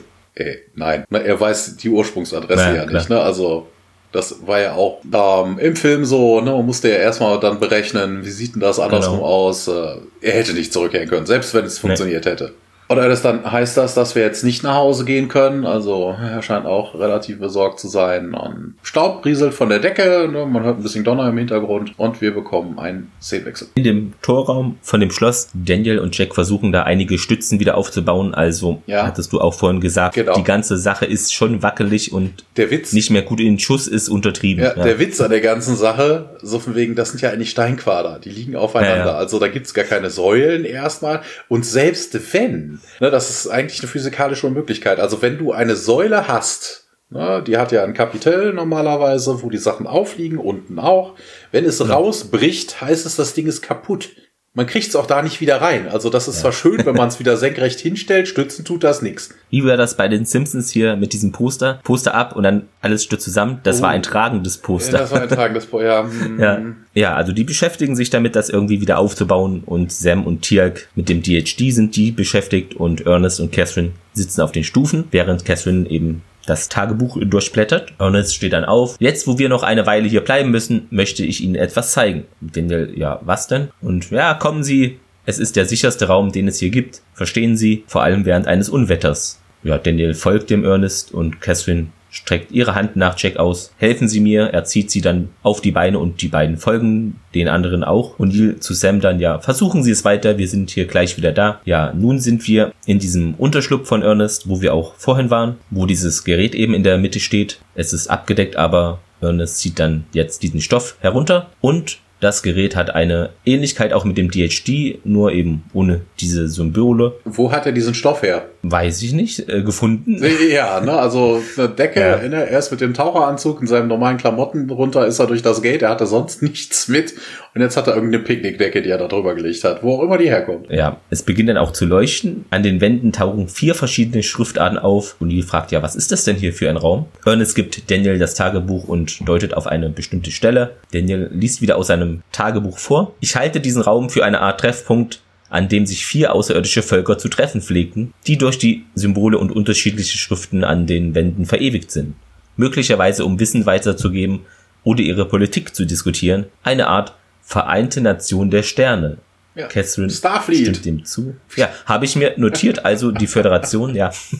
Hatten wir dieselben Gedanken, ja. Genau, und die Discovery sucht ewig nach dem Starfleet Headquarter. Hier haben wir es doch schon. 1999. Sie haben, sind ja, in die falsche Zeit ja. gereist. Das Gewitter entstand durch Michael Burnham, die da aufgekreuzt ist. Genau. So wird ein Schuh draus. Ja, ja. Aha. Ja. Catherine meint, ja, du hast recht, das hätte ich getan und ja, wir bekommen wieder einen Szenenwechsel. Kommen jetzt ein paar kürzere Sachen. Wir sind wieder im Schlosstorraum und ähm, Sam bastelt daran rum und hat ein paar Geräte da angeschlossen und dann leuchtet das Ding, die Kristalle kurz auf, aber geht da wieder aus. Und Carter sagt dann, beide Leitungen führen hierher. Das bedeutet, dass das wahrscheinlich die Energiequelle ist. Und Tiak sagt, jo, da hast du wohl recht. Aber interessant ist, dass Sam halt sagt, wahrscheinlich. Die sind jetzt schon, ne, es ist eine halbe Staffel vorbei. Wir haben vermutlich ein paar Monate mit den Gerätschaften ge gearbeitet und ähnliches, als genau. ob die noch nie eine DHD sich näher angeguckt haben. Ne? Also wahrscheinlich. Ne? Also da haben Wissenschaftler vermutlich schon auf ganz anderen Planeten, die unwahrscheinlich unbedenklich waren, ne? dann Horden von Wissenschaftlern diese Dinger untersucht. Also ich glaube, der, der Schaltplan, der Aufbau von so einem DHD sollte ist sehr interessant. Sein. Carter, es könnte Jahre dauern, bis wir wissen, wie man diese Kristalle richtig zusammensetzt. Ja, okay, wenn sie kaputt sind, jo, wenn du so ein, so ein Bröckchen Zeugs hast, ja, okay, ist dann Puzzle. Aber vielleicht können wir es schaffen, die, äh, die Energiequelle direkt mit dem Stargate zu verbinden und dann per Hand anzuwählen. Ne, hat ja auch bei 1945 geklappt. Ja, ne, man sieht immer noch wieder,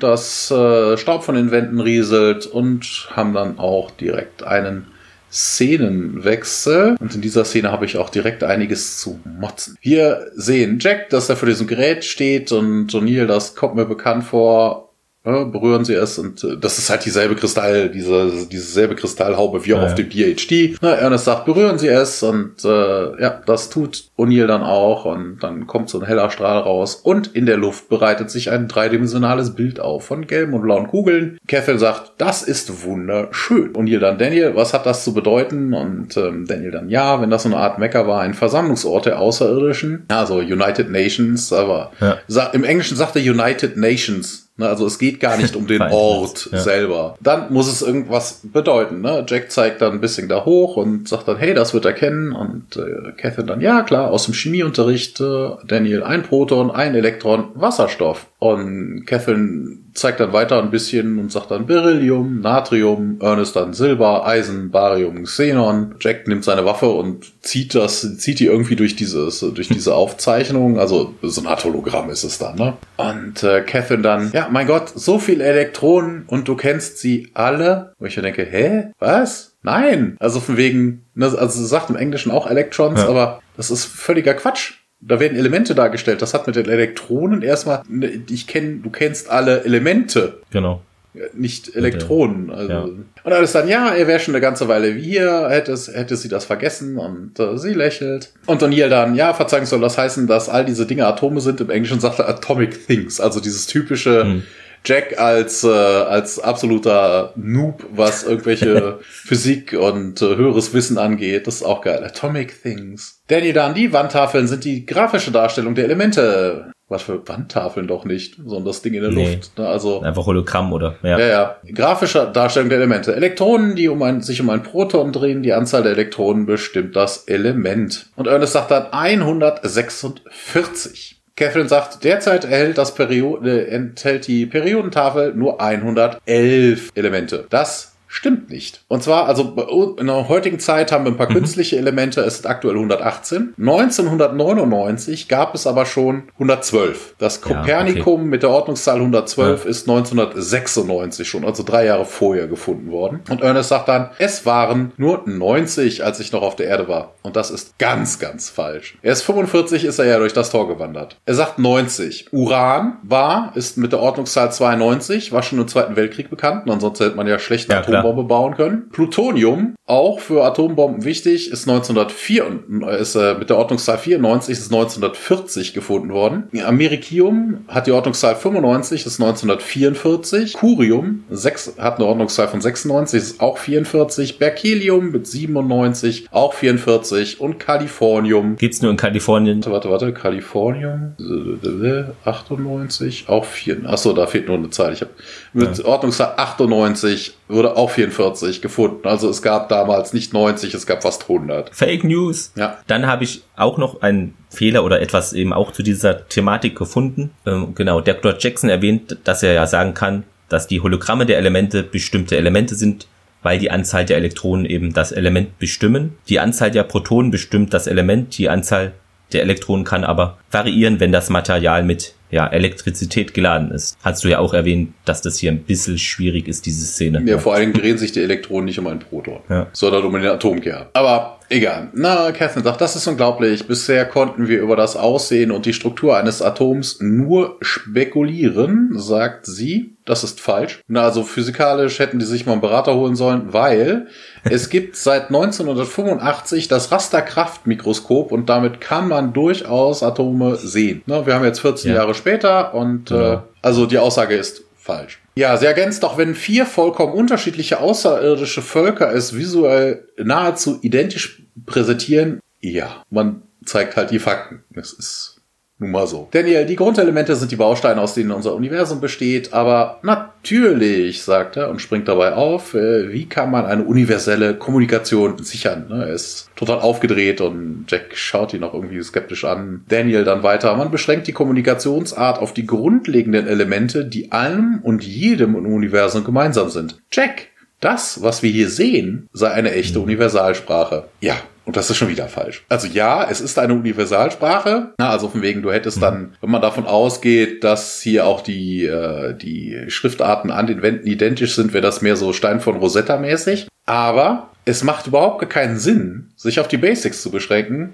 Diese Rassen treffen sich da ja. Genau, und haben ja auch vier verschiedene Sprachen oder Zeichen, wurde ja immer ja, ja, ja, ja, das sieht man ja, das ist ja auch in Ordnung, aber Daniel sagt, diese, diese, das wäre eine Universalsprache hier, deswegen ja. würde das gezeigt.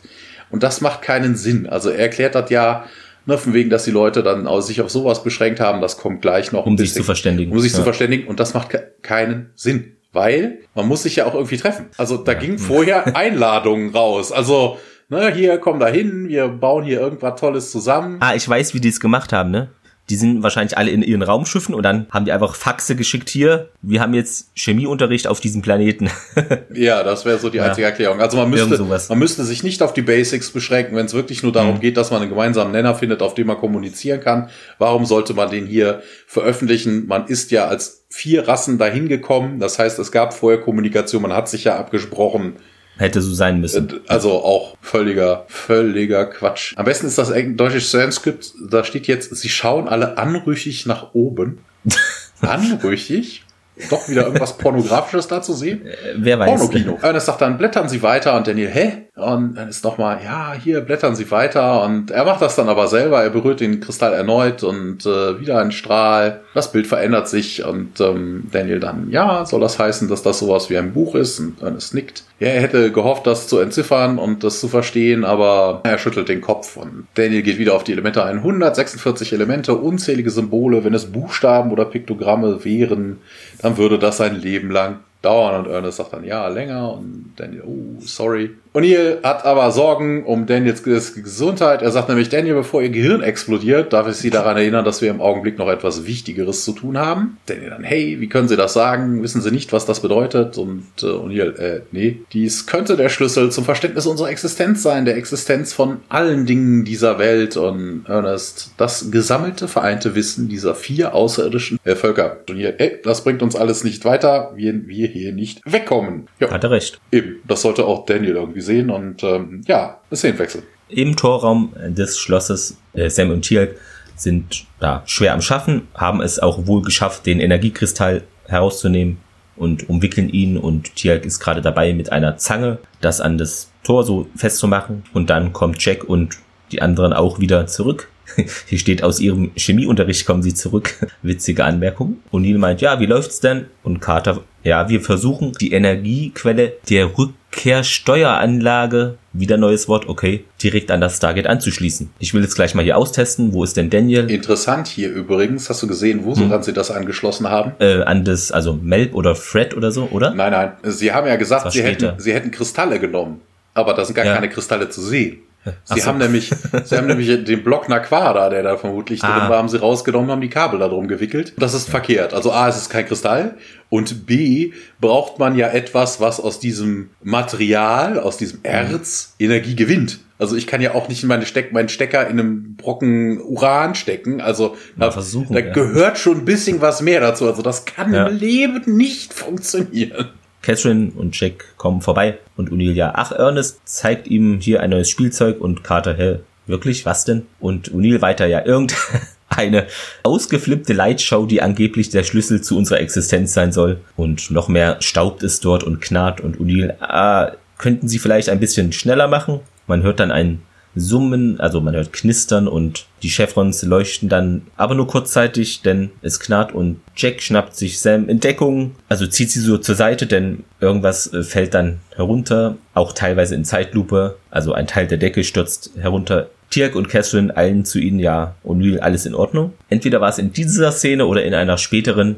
Man, man, sieht dann, wie Jack diese Steine berührt und auch irgendwie sind die sehr leicht, also ist ein bisschen, fühlt sich nicht so wie ein wirklicher Stein an. Ein kleiner Fehler ist halt eine Requisite, ist natürlich logisch. Ja, also Sam nickt, doch als sie dann in Richtung des DHD schauen, springen sie gemeinsam auf, denn da, wo es einst stand, ist nun eben ein Loch und darunter sieht man das brausende Meer. Ja, ja. Ist, ist, dir bei diesem Loch was aufgefallen? Nee. Das äh, DHD betreibt das äh, Stargate äh, kabellos. Oh. Da sind nämlich keinerlei Kabel ja. dran zu sehen. Also von wegen das DHD muss also per QI laden, das äh, Stargate Super fortschrittlich. aufladen. Also ne, da sind keinerlei ja, Kabel zu sehen, stimmt. kein nix. Ja. ja drahtlose Energieübertragung. Aber genau. okay, ist jetzt nicht ungewöhnlich für so Hochtechnologie, aber ja, wir sind wieder in diesem Versammlungsraum im Schloss. Daniel toucht an den Wänden rum und ähm, ja, er fragt dann, deswegen wussten sie, was das für ein Ort ist. Ähm, Ernest dann, ja, sie erkennen das auch wieder. Und Daniel dann, oh Tala, die nordische Rune Rune ein Symbol für die gesammelte übersinnliche Kraft früherer Generationen. Hat Ernest nicht in der früheren Szene gesagt, so wegen, hey, hier, das sind alles Außerirdische? Kein einziges genau. Symbol von der Erde? Ja. Vier neue Schriften, alles unbekannt. Ja, wurde so gesagt. Ja. Ja. Hier aber nicht mehr. Dann ist die Versammlung der Clans, die gemeinsame Interessen verbinden. Wissen Sie, dass das hier mehr als bloßer Zufall ist? Das bedeutet, dass Menschen hier waren vor Jahrhunderten, vielleicht vor Millionen. Im Englischen heißt es Ians, das ist, wird synonym mhm. verwendet, ist aber nicht dasselbe. Ne? Man hätte auch einfach ja. Äonen, weil Lippensynchroner benutzen können, aber naja. Daniel, nee, nicht Menschen, Außerirdische, das wäre Thors Volk. Das ist dann, hey, Thor war ein Außerirdischer. Mhm. Daniel, ja. Passt da gut zu, denn ich schaue gerade Vikings ja, und sagt dann, oh ja, das ist auch, äh, das ist wieder eine, eine lange Geschichte. Na, druckst ein bisschen rum und wedelt da mit dem Kugelschreiber, aber eine, eine gute. Alles jetzt wieder so ein paar kürzere Szenen. Wir sind wieder im Torraum, im Schloss und, ähm, und ihr dann, ja, hier Überlebenstraining, man erinnert sich, wir wissen, was wir brauchen, äh, wir wissen, was wir haben. Was man brauchen würde, wäre jetzt, steht jetzt zur Diskussion und Tiag dann, wir haben das Sterntor, wir brauchen die Rückkehrmaschine, sagt Tiag. Und trainieren, ja, danke, Tiag ist vermutlich jetzt nicht so die Antwort, die Jack hören wollte. Carter dann, das Material, aus dem das Sterntor besteht, absorbiert Energie direkt. Innere Mechanismen wandeln diese Energie um und speichern sie in kondensatorähnlichen Reservoiren. Aber das innere Rad wird nur dann entsperrt und kann sich ungehindert drehen, wenn die Energiereserven ausreichen. Und O'Neill dann, ja, wir brauchen also mehr Power. So ein bisschen Tim Taylor-mäßig. Hm.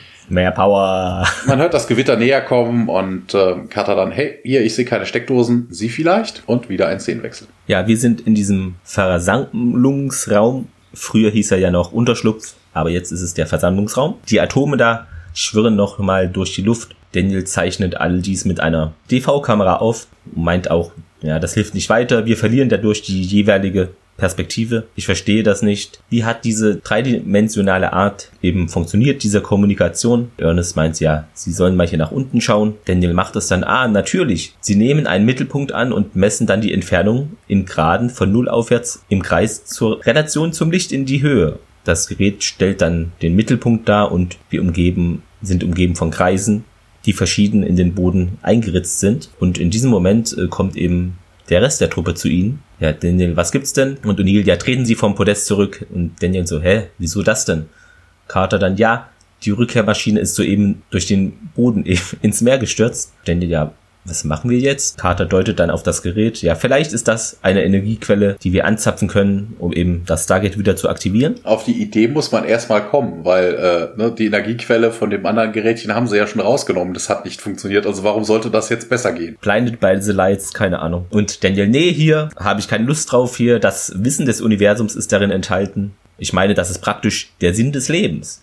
Da ich war, muss das da studieren. War eine DVD drin? Hm? Da war eine DVD Ach so, der Sinn des Lebens, ja. klar, genau. Ja, sehr gut. Ja, er will das eben studieren und Gibt es nicht was anderes, was wir verwenden könnten? Wie wär's denn mit der Energie aus Tiaks Stabwaffe? Karte ja die ist nicht kräftig genug. Was für kräftig? Da denke ich eher an Menschen, die kräftig sind. Aber nee, das sagt man nein. so. Nur die, ja, nicht stark, nicht kräftig mehr. Ja. Nicht stark, ja. Und Catherine weiter. Ja, Daniel, bitte, wir haben hier nicht viel Zeit und wir möchten gern zurückkehren. Und O'Neill auch dann, ja, das Gebäude kann hier jeden Augenblick einstürzen, äh, ins Meer verschwinden, wie die Rückkehrmaschine. Also, bitte, mach mal hin. Daniel, ah, na toll, schieß halt. Also, ist da sehr trotzig wie ein kleines Kind. Tiak aktiviert die Waffe die Stabwaffe, schießt dann auf dieses Gerät Jack geht dann anschließend darauf zu und es hat sich aber nicht abgeschaltet, also da ist wirklich gar nichts passiert und ja, vor allen Dingen, fragt ja. Vor allen Dingen sehr lustig, ne? Also Tiak schießt auf dieses Gerät. Wie wir vorhin schon festgestellt haben, eigentlich müssten solche Gerätschaften, das ist ja ähnlich aufgebaut wie das DHD, also warum machen wir es nicht nur einfach auf? Also die haben wirklich keinerlei Untersuchung scheinbar diesen DHD und ähnlichen Gerätschaften vorgenommen. Ne, dass man das Ding dann einfach aufmacht mhm. und da die Energiequelle raus. Und dann guckt, wo die Energie ist oder so. Nein, ja. wir müssen darauf ballern. Erst schießen, dann fragen. Ja. Das das Gewitter kommt immer näher, ist jetzt wohl auch über dieser Burgfestung Schloss. Und hielt dann weiter, ja, ich bin natürlich kein Wissenschaftler, aber könnten wir nicht versuchen, die Blitze zu nutzen? Im Englischen Und, ist das viel ja. geiler. Er fragt okay. nämlich so von wegen, er versucht, er fragt nämlich so von wegen Brand Franklin Style. Also er erwähnt gar nicht von wegen die Blitze, ah, sondern er macht eine Anspielung auf den ehemaligen Präsidenten. Dazu noch was, denn dieser Benjamin Franklin ließ ja damals einen Drachen aufsteigen, um diese Energie auch einzufangen vom Blitzen. Und Frankenstein erweckte so seine Schöpfungen. Marty McFly reiste auch mit dieser Energie in zurück in die Zukunft in seine Zeit zurück, also nutzten da diese Blitzenergie. Carter meint, ja, das Material, aus dem das Stargate besteht, ist eine Art Superleiter. Es absorbiert Energie als Hitze, nukleare und solare statische Energie. Wenn wir einen Blitz in das Stargate leiten könnten, würde uns das genug Energie liefern, um eben zurückzukehren. Chiak meint dann, hm, wie ziehen wir den Blitz an, damit es, also er in das Tor einschlägt. Sam dann ja, das soll er eigentlich ja nicht direkt. Wir müssten eine Art Konstrukt bauen auf das Dach vielleicht und hoffen, dass da eine gewaltige Ladung eben dem Mechanismus des Sternentores, dass es auch da nicht äh, zerstört wird. Aber das ist im Englischen ist es ähnlich, aber ja. das soll er nicht direkt. Ich denke, hey, ist doch scheißegal, wo er einschlägt. Die Energieleitung ist ja. eine Energieleitung. Also ob ich genau. da jetzt ein Kabel habe und das Ding schlägt drin ein, die ganze Energie ins Sternentor fließt oder ob das Ding direkt ins Stern das soll er nicht direkt. Also, oder, also, es hätte, also es ist im Englischen genauso, aber eigentlich hätte es hm. heißen müssen, das müsste er nicht direkt. Ja, wieder ein Szenenwechsel. Wir sind im Torraum des Schlosses. Ja, es ist ein Kabel über dem Boden verstreut und äh, Jack steht an einem Fenster und äh, guckt ein bisschen raus und sagt dann, ja, wir haben es geschafft, Tialk. Und äh, dieser kehrt dann auch wieder zurück ins Innere, er ist wohl draußen rumgeklettert. Und sie hätten, äh, haben eine Konstruktion gebaut, wohl draußen, und die wird jetzt mit dem Tor verbunden. Also das Tor ist ein bisschen umwickelt. Da komme ich gleich nochmal zu. Das macht nämlich auch keinen Sinn. Catherine geht zu Ernest und äh, sie sagt dann, Daniel will nicht raufkommen, er ist besessen von diesem Kasten. Er ist genauso wie du damals warst. Und äh, das ist dann die Qualen des Tantalus. Mhm. Hier haben wir. Der Folgentitel. Ja. Genau, Folgentitel. Und sie, hä, was, wieso? Und er dann erklärt dann, ja, Tantalus wäre ein König der griechischen Mythologie gewesen, der in, der in den Hades verbannt worden war und gezwungen war, im Wasser zu stehen, was jeweils immer zurückgewichen ist, wenn er es trinken wollte. Und Catherine dann, ah, eine immerwährende, unaufhörliche Versuchung und ähm Anbei, kleiner Einschub, äh, das Spiel Hades kann ich nur jedem empfehlen, macht sehr viel Spaß, habe ich mir im Sale mal geholt. Ja. Computerspiel oder was? Ja, genau. So ein Indie-Spiel. Ja. Okay. Ja, Ernest, das, was er begehrt, befand sich außerhalb seiner Reichweite. Und äh, Catherine, ja, das käme ihr bekannt vor. Und manche würden glauben, dass die Voraussetzung, das wäre die Voraussetzung, um ein großer Mann zu werden. Äh, was? Dass man Dinge begehrt? Das ist, äh, aber sie erklärt es dann auch, also der Ausspruch macht so an der Stelle keinen Sinn. Ne? Und sagt dann auch, wenn ja. er mit dem zufrieden wäre, was, äh, was wir verwirklichen werden könnten, könnten. Ja, Ernest sagt dann, manchmal hat das, was wir haben, größere größeren Wert. Man muss ein großer Mann sein, um das zu erkennen. Ich konnte es nicht, ich war ein Narr. Im Englischen heißt es, sometimes what we have is of great value. It takes a great man to recognize that. Na, also es ist dann durchaus auch ähnlich. Catherine, Ernest, du hast genug gelitten. Es hat keinen Sinn, auf Vergangenes zu verschwenden. Richtig. Ja, man schaut sich gegenseitig an, er antwortet aber nicht und äh, hebt jetzt aber seinen Helm vom Boden auf und äh, sagt dann, hey, für die Spitze auf dem Dach. Hm.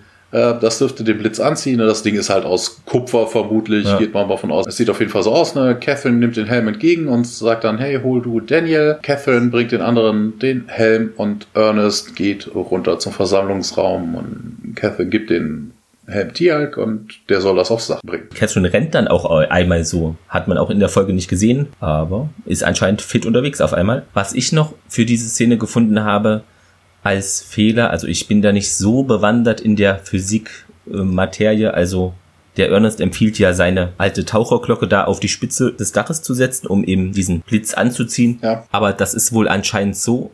Tatsächlich sorgt ein solch runder Gegenstand dafür, dass der Blitz mangels ausreichender Feldstärke, die sich eher um einen Spitzengegenstand aufbaut, gerade dort mit geringerer Wahrscheinlichkeit einschlägt dass er eher abgeleitet wird, also durch diese. Nee, nee das war, das, war, ja, das mit dem Runden ist halt eher so die Geschichte mit dem Faradayschen Käfig. Aber macht ja nichts. Es geht ja darum, ein Faradayischer Käfig ja. soll um das, um den Innenraum ja die Energie herumleiten, sodass er dann unten weitergeht. Also wenn ein Blitz ein Flugzeug trifft, schlägt der oben mhm. ein, wird über die genau. Außen, Außenhülle äh, runtergeleitet und setzt sich unterhalb des Flugzeuges eigentlich wieder fort. Du kannst ja auch einen Helm dafür nehmen. Also von wegen, die Energie ja, okay. fließt über die Außenwände und unten fließt es dann weiter. Also ich wüsste jetzt nicht, es geht hier eher um die Höhe und dass es metallisch ist. Wir sind wieder im Versammlungsraum. Daniel ist da immer noch wie besessen von diesem Gerät studiert immer noch das Buch von Ernest. Der kommt dann die Treppe runtergelaufen und meint, ja, Sie müssen jetzt kommen, Daniel. Der, nee, noch nicht rufen Sie mich, wenn das Tor funktioniert. Aber die Zeit wird knapp. Daniel, na, ich muss das hier erst studieren, mach mal langsam, nach dem Motto. Ernest energischer dann, ja, das ist es nicht wert. Und Daniel, nee, doch, das ist es. Ernest wiederholt das.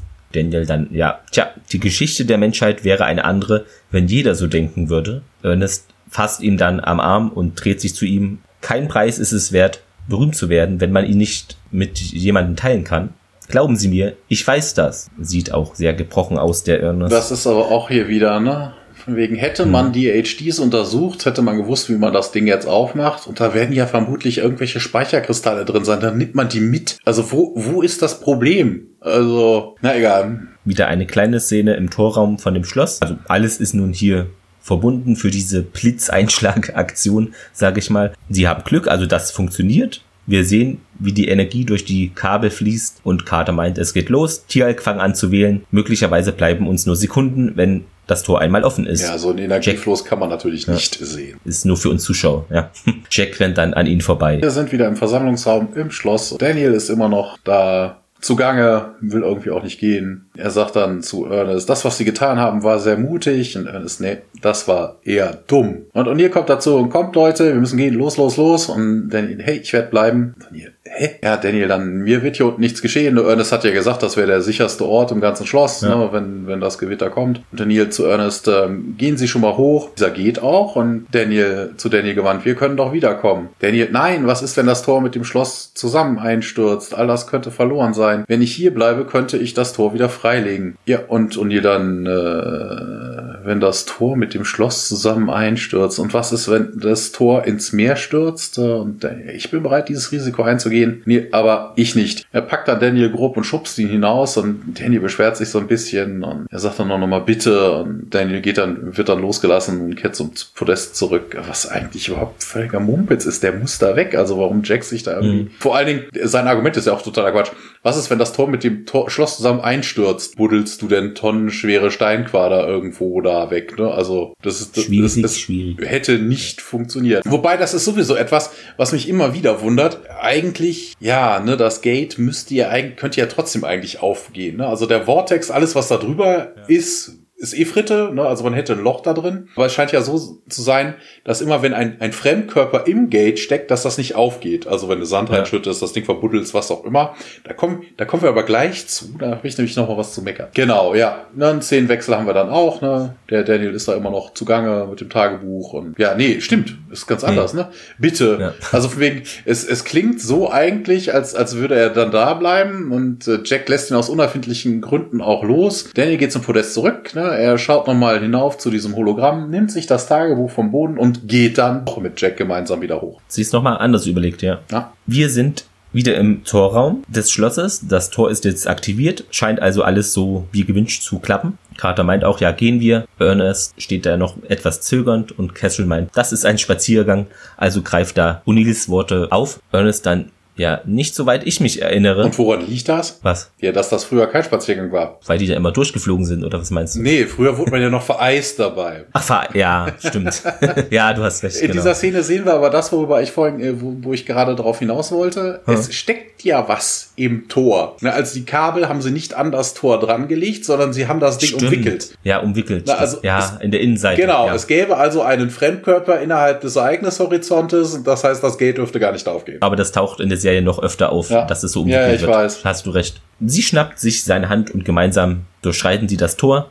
Und Carter meint, ja, zu Tjalk, jetzt bist du dran. Er schaut noch einmal in Richtung des Durchganges, bevor auch er dann verschwindet. Sam wartet aber noch auf Daniel und auch auf Jack. Mit einem Hechtsprung können sie sich vor einer herabstürzenden Platte dann in Sicherheit bringen. Und O'Neill meint, ja, gehen Sie. Sam rennt dann durch und Daniel und Jack sind unter diesen fallenden Brocken und Platten eben, klettern sie die Treppe da hinauf. Wir bekommen wieder einen Miniszenenwechsel. Wir gehen in den Kontrollraum des Stargate Centers. Der Alarm heult los. Hammond meint, ja, Stargate-Gruppe SG1 noch nicht vollständig zurückgekehrt. Alles in Alarmbereitschaft. Ist das im Englischen zu hören? Meinst du im Deutschen dieses ja, Genau, im, im, Deutschen, genau, was, dieser Satz. Ähm, doch, ich glaube schon. Also im, also, im Englischen hört ja. man nichts. Man hört ein bisschen Stimmenwirrwarr, aber nichts, okay. was Hammond sagen sollte. Und ich glaube, ja. soweit ich die Szene auch gesehen habe, sagt er auch nichts. Also er bewegt nicht die Lippen. Warum auch immer da irgendwas Hab ich jetzt nicht drauf drin ist. Ja. Und vor allen Dingen, wofür dann Alarmbereitschaft? Die sind noch nicht alle wieder da. Ja, wenn nicht alle kommen, wozu bräuchte ich den Alarm? Also, dass ich generell den, der Alarm geht ja eh los, ne, Incoming Traveler oder klar. sowas. Aber warum jetzt irgendwie, weil die noch nicht komplett alle da sind? Was, was soll passieren? Aktionismus. Ja. Ein Soldat meint, jawohl, Sir. Besorgt schauen Sam, also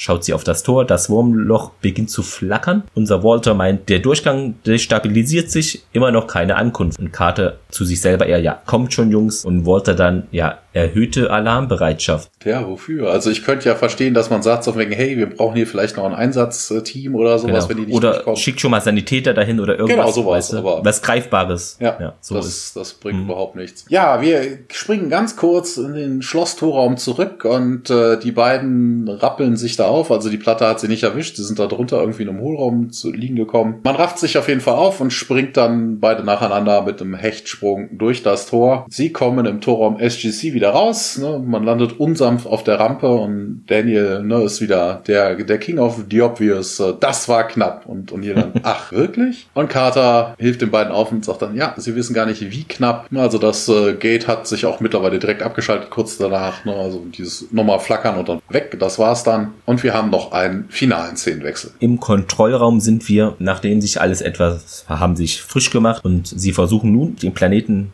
nochmal anzuwählen. Walter meint ja Chevron 6 eingegeben, Chevron 7 kann nicht eingegeben werden. Neil meint, ja, ich glaube, wir müssen diesen Planeten abschreiben. Und es dann zu Daniel, sie haben ja noch mein Buch. Catherine meint dann, ja, Captain Carter arbeitet eben an einem Computermodell. Und Neil meint, unser Vorteil ist eben, ja, wir leben noch.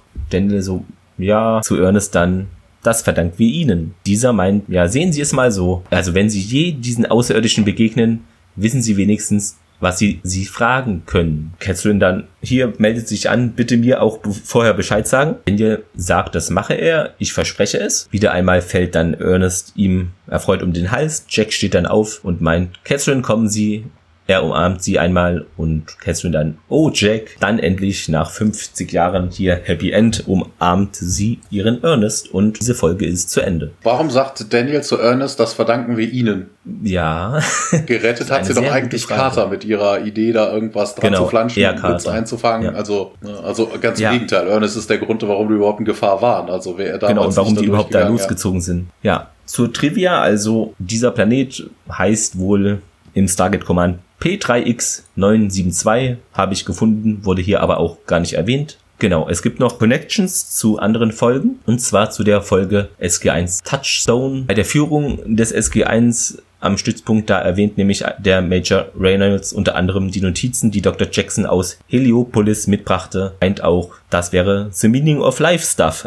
Bezieht sich also auf diese Notizen. Und in Stargate Atlantis CI meint Lieutenant Ford, dass SG1 schon einmal ein Stargate mit Blitzen angetrieben hat. Des Weiteren wird ein Clip dieser Episode in Out of Mind SG1 gezeigt. Und das sind eben Jacks Erinnerungen an Heliopolis auf einem Display bzw. einem Memory Recall Device. Dann habe ich noch etwas gefunden, eine kleine Bemerkung von Robert Cooper zu dieser Folge. Der meinte, ja, ich würde sagen, in der ersten ähm, Season waren wir etwa 50-50 oder bei 50 Prozent, wie auch immer man das interpretiert. Die Show war auf den Beinen und wir gingen einige Risiken ein. Ich blicke immer noch liebevoll auf The Tournament of Tantalus zurück. Und jetzt kommt ein sehr interessanter Fakt, den ich gefunden habe. Hältst du dich irgendwo fest? Ja, ja, ich äh, okay, sehr gut. Sitze. Denn ich persönlich jedenfalls kann diesen Fakt nicht nachvollziehen, aber andere sehen das anders. Denn diese Folge, du wirst es nicht glauben, ist die Lieblingsepisode von Michael Shanks. Ja, da kann er mal den Supernerd raushängen lassen, ja. Zu den Fehlern, genau mit diesen Tagebuchnotizen, da wird ja das mit erwähnt, mit diesen Vereinten Nationen, aber die existierten gar nicht bis Oktober 1945. In seinem Tagebuch schreibt Ernest Linfield, äh, Linfield sagt schon Littlefield, immer diese ähnlichen Namen hier. Die Schriftzeichen der vier eben da Rassen unterschiedliche Sprachen, nicht den irdischen gleichen und deshalb nimmt er ja diesen außerirdischen Ursprung an, aber das widerspricht eben diesen Dialog, das hattest du auch gesagt, mit dieser Asgard-Sprache als Otala-Rune, was er erkannt hat. Ja. Das macht so nämlich keinen Sinn. Am Ende, das ist mir aber auch nicht aufgefallen, am Ende, als sie den Planeten zurück anwählen, zeigt der Computer die Symbole von Abydos an. Habe ich gar nicht mitbekommen mehr. Ja. Könnte sein. Ja, ja, Das, das würde aber das, was ich vorhin gesagt habe, erklären. So wegen, ne, hm. ne, man wählt Abydos an. Ja. Ne, also anhand von Kartusche. Und man landet woanders, weil die Sternkonstellation anders war. Ne? Also das könnte, ja. das würde dann erklären, warum sie jetzt wieder diese Symbole von Abydos, also von der Kartusche nehmen. Zitat der Woche. Ja, da habe ich mich für einen ja, längeren Dialog, sonst macht es natürlich keinen Sinn, entschieden. Und zwar O'Neill meint, tja, wahrscheinlich fehlt da noch kistenweise Material. Daniel Nein, das Pentagon sagt, das wäre alles und O'Neill dann, ich bitte Sie. Das Pentagon hat schon ganze Länder verloren. Das fand ich schon sehr gut, ja. Nee, bei mir war es diesmal was anderes. Bei mir war es okay. das mit dem Ben Franklin-Style. Ne? Also ist auch sehr einfach gut. sehr lustig. Ja, genau zum Fazit, da würde ich dir erstmal den Vortritt lassen. Du bist, glaube ich, dran. Ja, ja es war wieder sowas, sowas Kammerspielartiges. Und man hat es vielleicht auch an der Länge der Folge gemerkt. Also wir haben jetzt zwei Stunden hier drüber gequatscht und ich war ja. fast durchgängig am Meckern. Also es war so viel unlogischer Müll da drin. Also das hätte man sich auch völlig schenken können. Also es hat keinen, keinen Einfluss auf die Main Story. Ne? Also man lernt nichts über die Gua'uld. Es wirft, Planet of the Week Folge. Ne, ja. es, es wirft mehr Fragen auf, als es beantwortet. Na, warum haben die sich damals da getroffen? Die sind sich doch schon ewig Spinnefeind. Warum diese, diese Installation da überhaupt ist, wobei man überhaupt nichts voneinander lernen kann, also nicht auf dem Basislevel. Ah, so ein paar unlogische Dinger, ne? Wir haben das Stargate, was sich von selber abschaltet, ein Stargate, was sich einschaltet, obwohl was im Ereignishorizont stecken tut und ach, also ach, eher ein Daumen nach unten. Also ich fand sie nicht gut. Alles klar. Ja, was habe ich nur mir so aufgeschrieben? Ja, genau. Also wir erfahren jetzt, dass dieser Ring des Stargates auch manuell gedreht werden kann. Kommt später auch noch öfter mal vor. Und dass es eben 45 zuerst mal aktiviert wurde.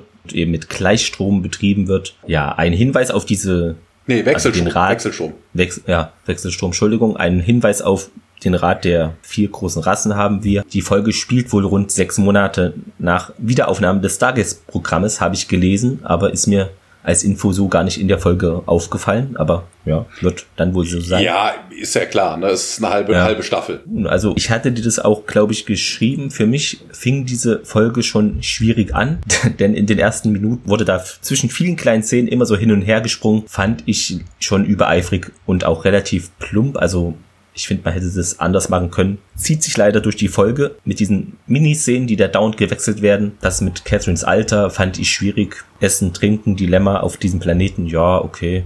Ja, okay, das, ähm, das macht ja hier jetzt wirklich nichts. Ne? Ernest hat es ja jahrelang ausprobiert. Wenn er nichts anderes hat, beißt man auch mal alles Mögliche rein. Es wird einem hier irgendwas Außerirdisches angeboten, aber Ernest scheint es ja vertragen zu haben, schon tot. Dann diesen Begriff Rückkehrmaschine, wo der jetzt auf einmal herkommen soll, das erschließt sich mir nicht. Also wirkt eher deplatziert oder ja, komisch. Also ich bleibe zwar bei der Überzeugung, dass Kammerspiele gut sein können, aber die müssen dann auch spannend und gut gemacht sein. Sag ich mal, hier passiert ja wirklich gar nichts oder kaum etwas. Also ich bin wirklich bei dieser äh, Folge fast eingeschlafen. Ich hätte mir gewünscht vielleicht, dass da mit diesem Ernest, dass man da mehr gespielt hätte mit diesen, ja, er sieht ja auch die wie heißt sie, Catherine, genau, dass man da irgendwie was Spannenderes draus gemacht hätte, dass er da noch Erscheinungen hat oder weil, ja, so vieles nicht passiert. Ja, ja, selbst wenn ich die ganzen Fehler hier ausblende, ja, würde ich auch sagen. Dann bleibt ja gar nichts von der Folge übrig. Nee. ja, würde ich auch sagen, ja. Daumen nach unten, also hat mir jetzt nicht so gut gefallen. Kann ich mich dir nur anschließen? Sind wir einer Meinung, was diese Folge angeht? Ja, was kommt denn jetzt eigentlich als nächstes? Vielleicht wird das denn besser. Was haben wir denn hier? Brief Candle Toss haben wir. Äh, Bloodlines. Äh, wir okay. treffen Meister Bratak. Ah, okay, das wird bestimmt gut. Bratak fand ich eigentlich immer gut. Ja. ja. ja, da bin ich gespannt. Ja, in zwei Wochen dann. Dann haben wir das geschafft und ja, ihr wisst ja Bescheid, ne? Feedback, wenn ihr was auszusetzen habt oder zu loben habt, teilt es uns gerne mit über die üblichen Kanäle, also nein, nein, Twitter, Facebook. Das, das ist doch ja. verkehrt. Also von wegen ne, Lob und äh, Lob und Anerkennung hm. könnt ihr uns natürlich über die üblichen Wege äh, zukommen lassen. Äh, Kritik besser beim Chevron 10 äußern.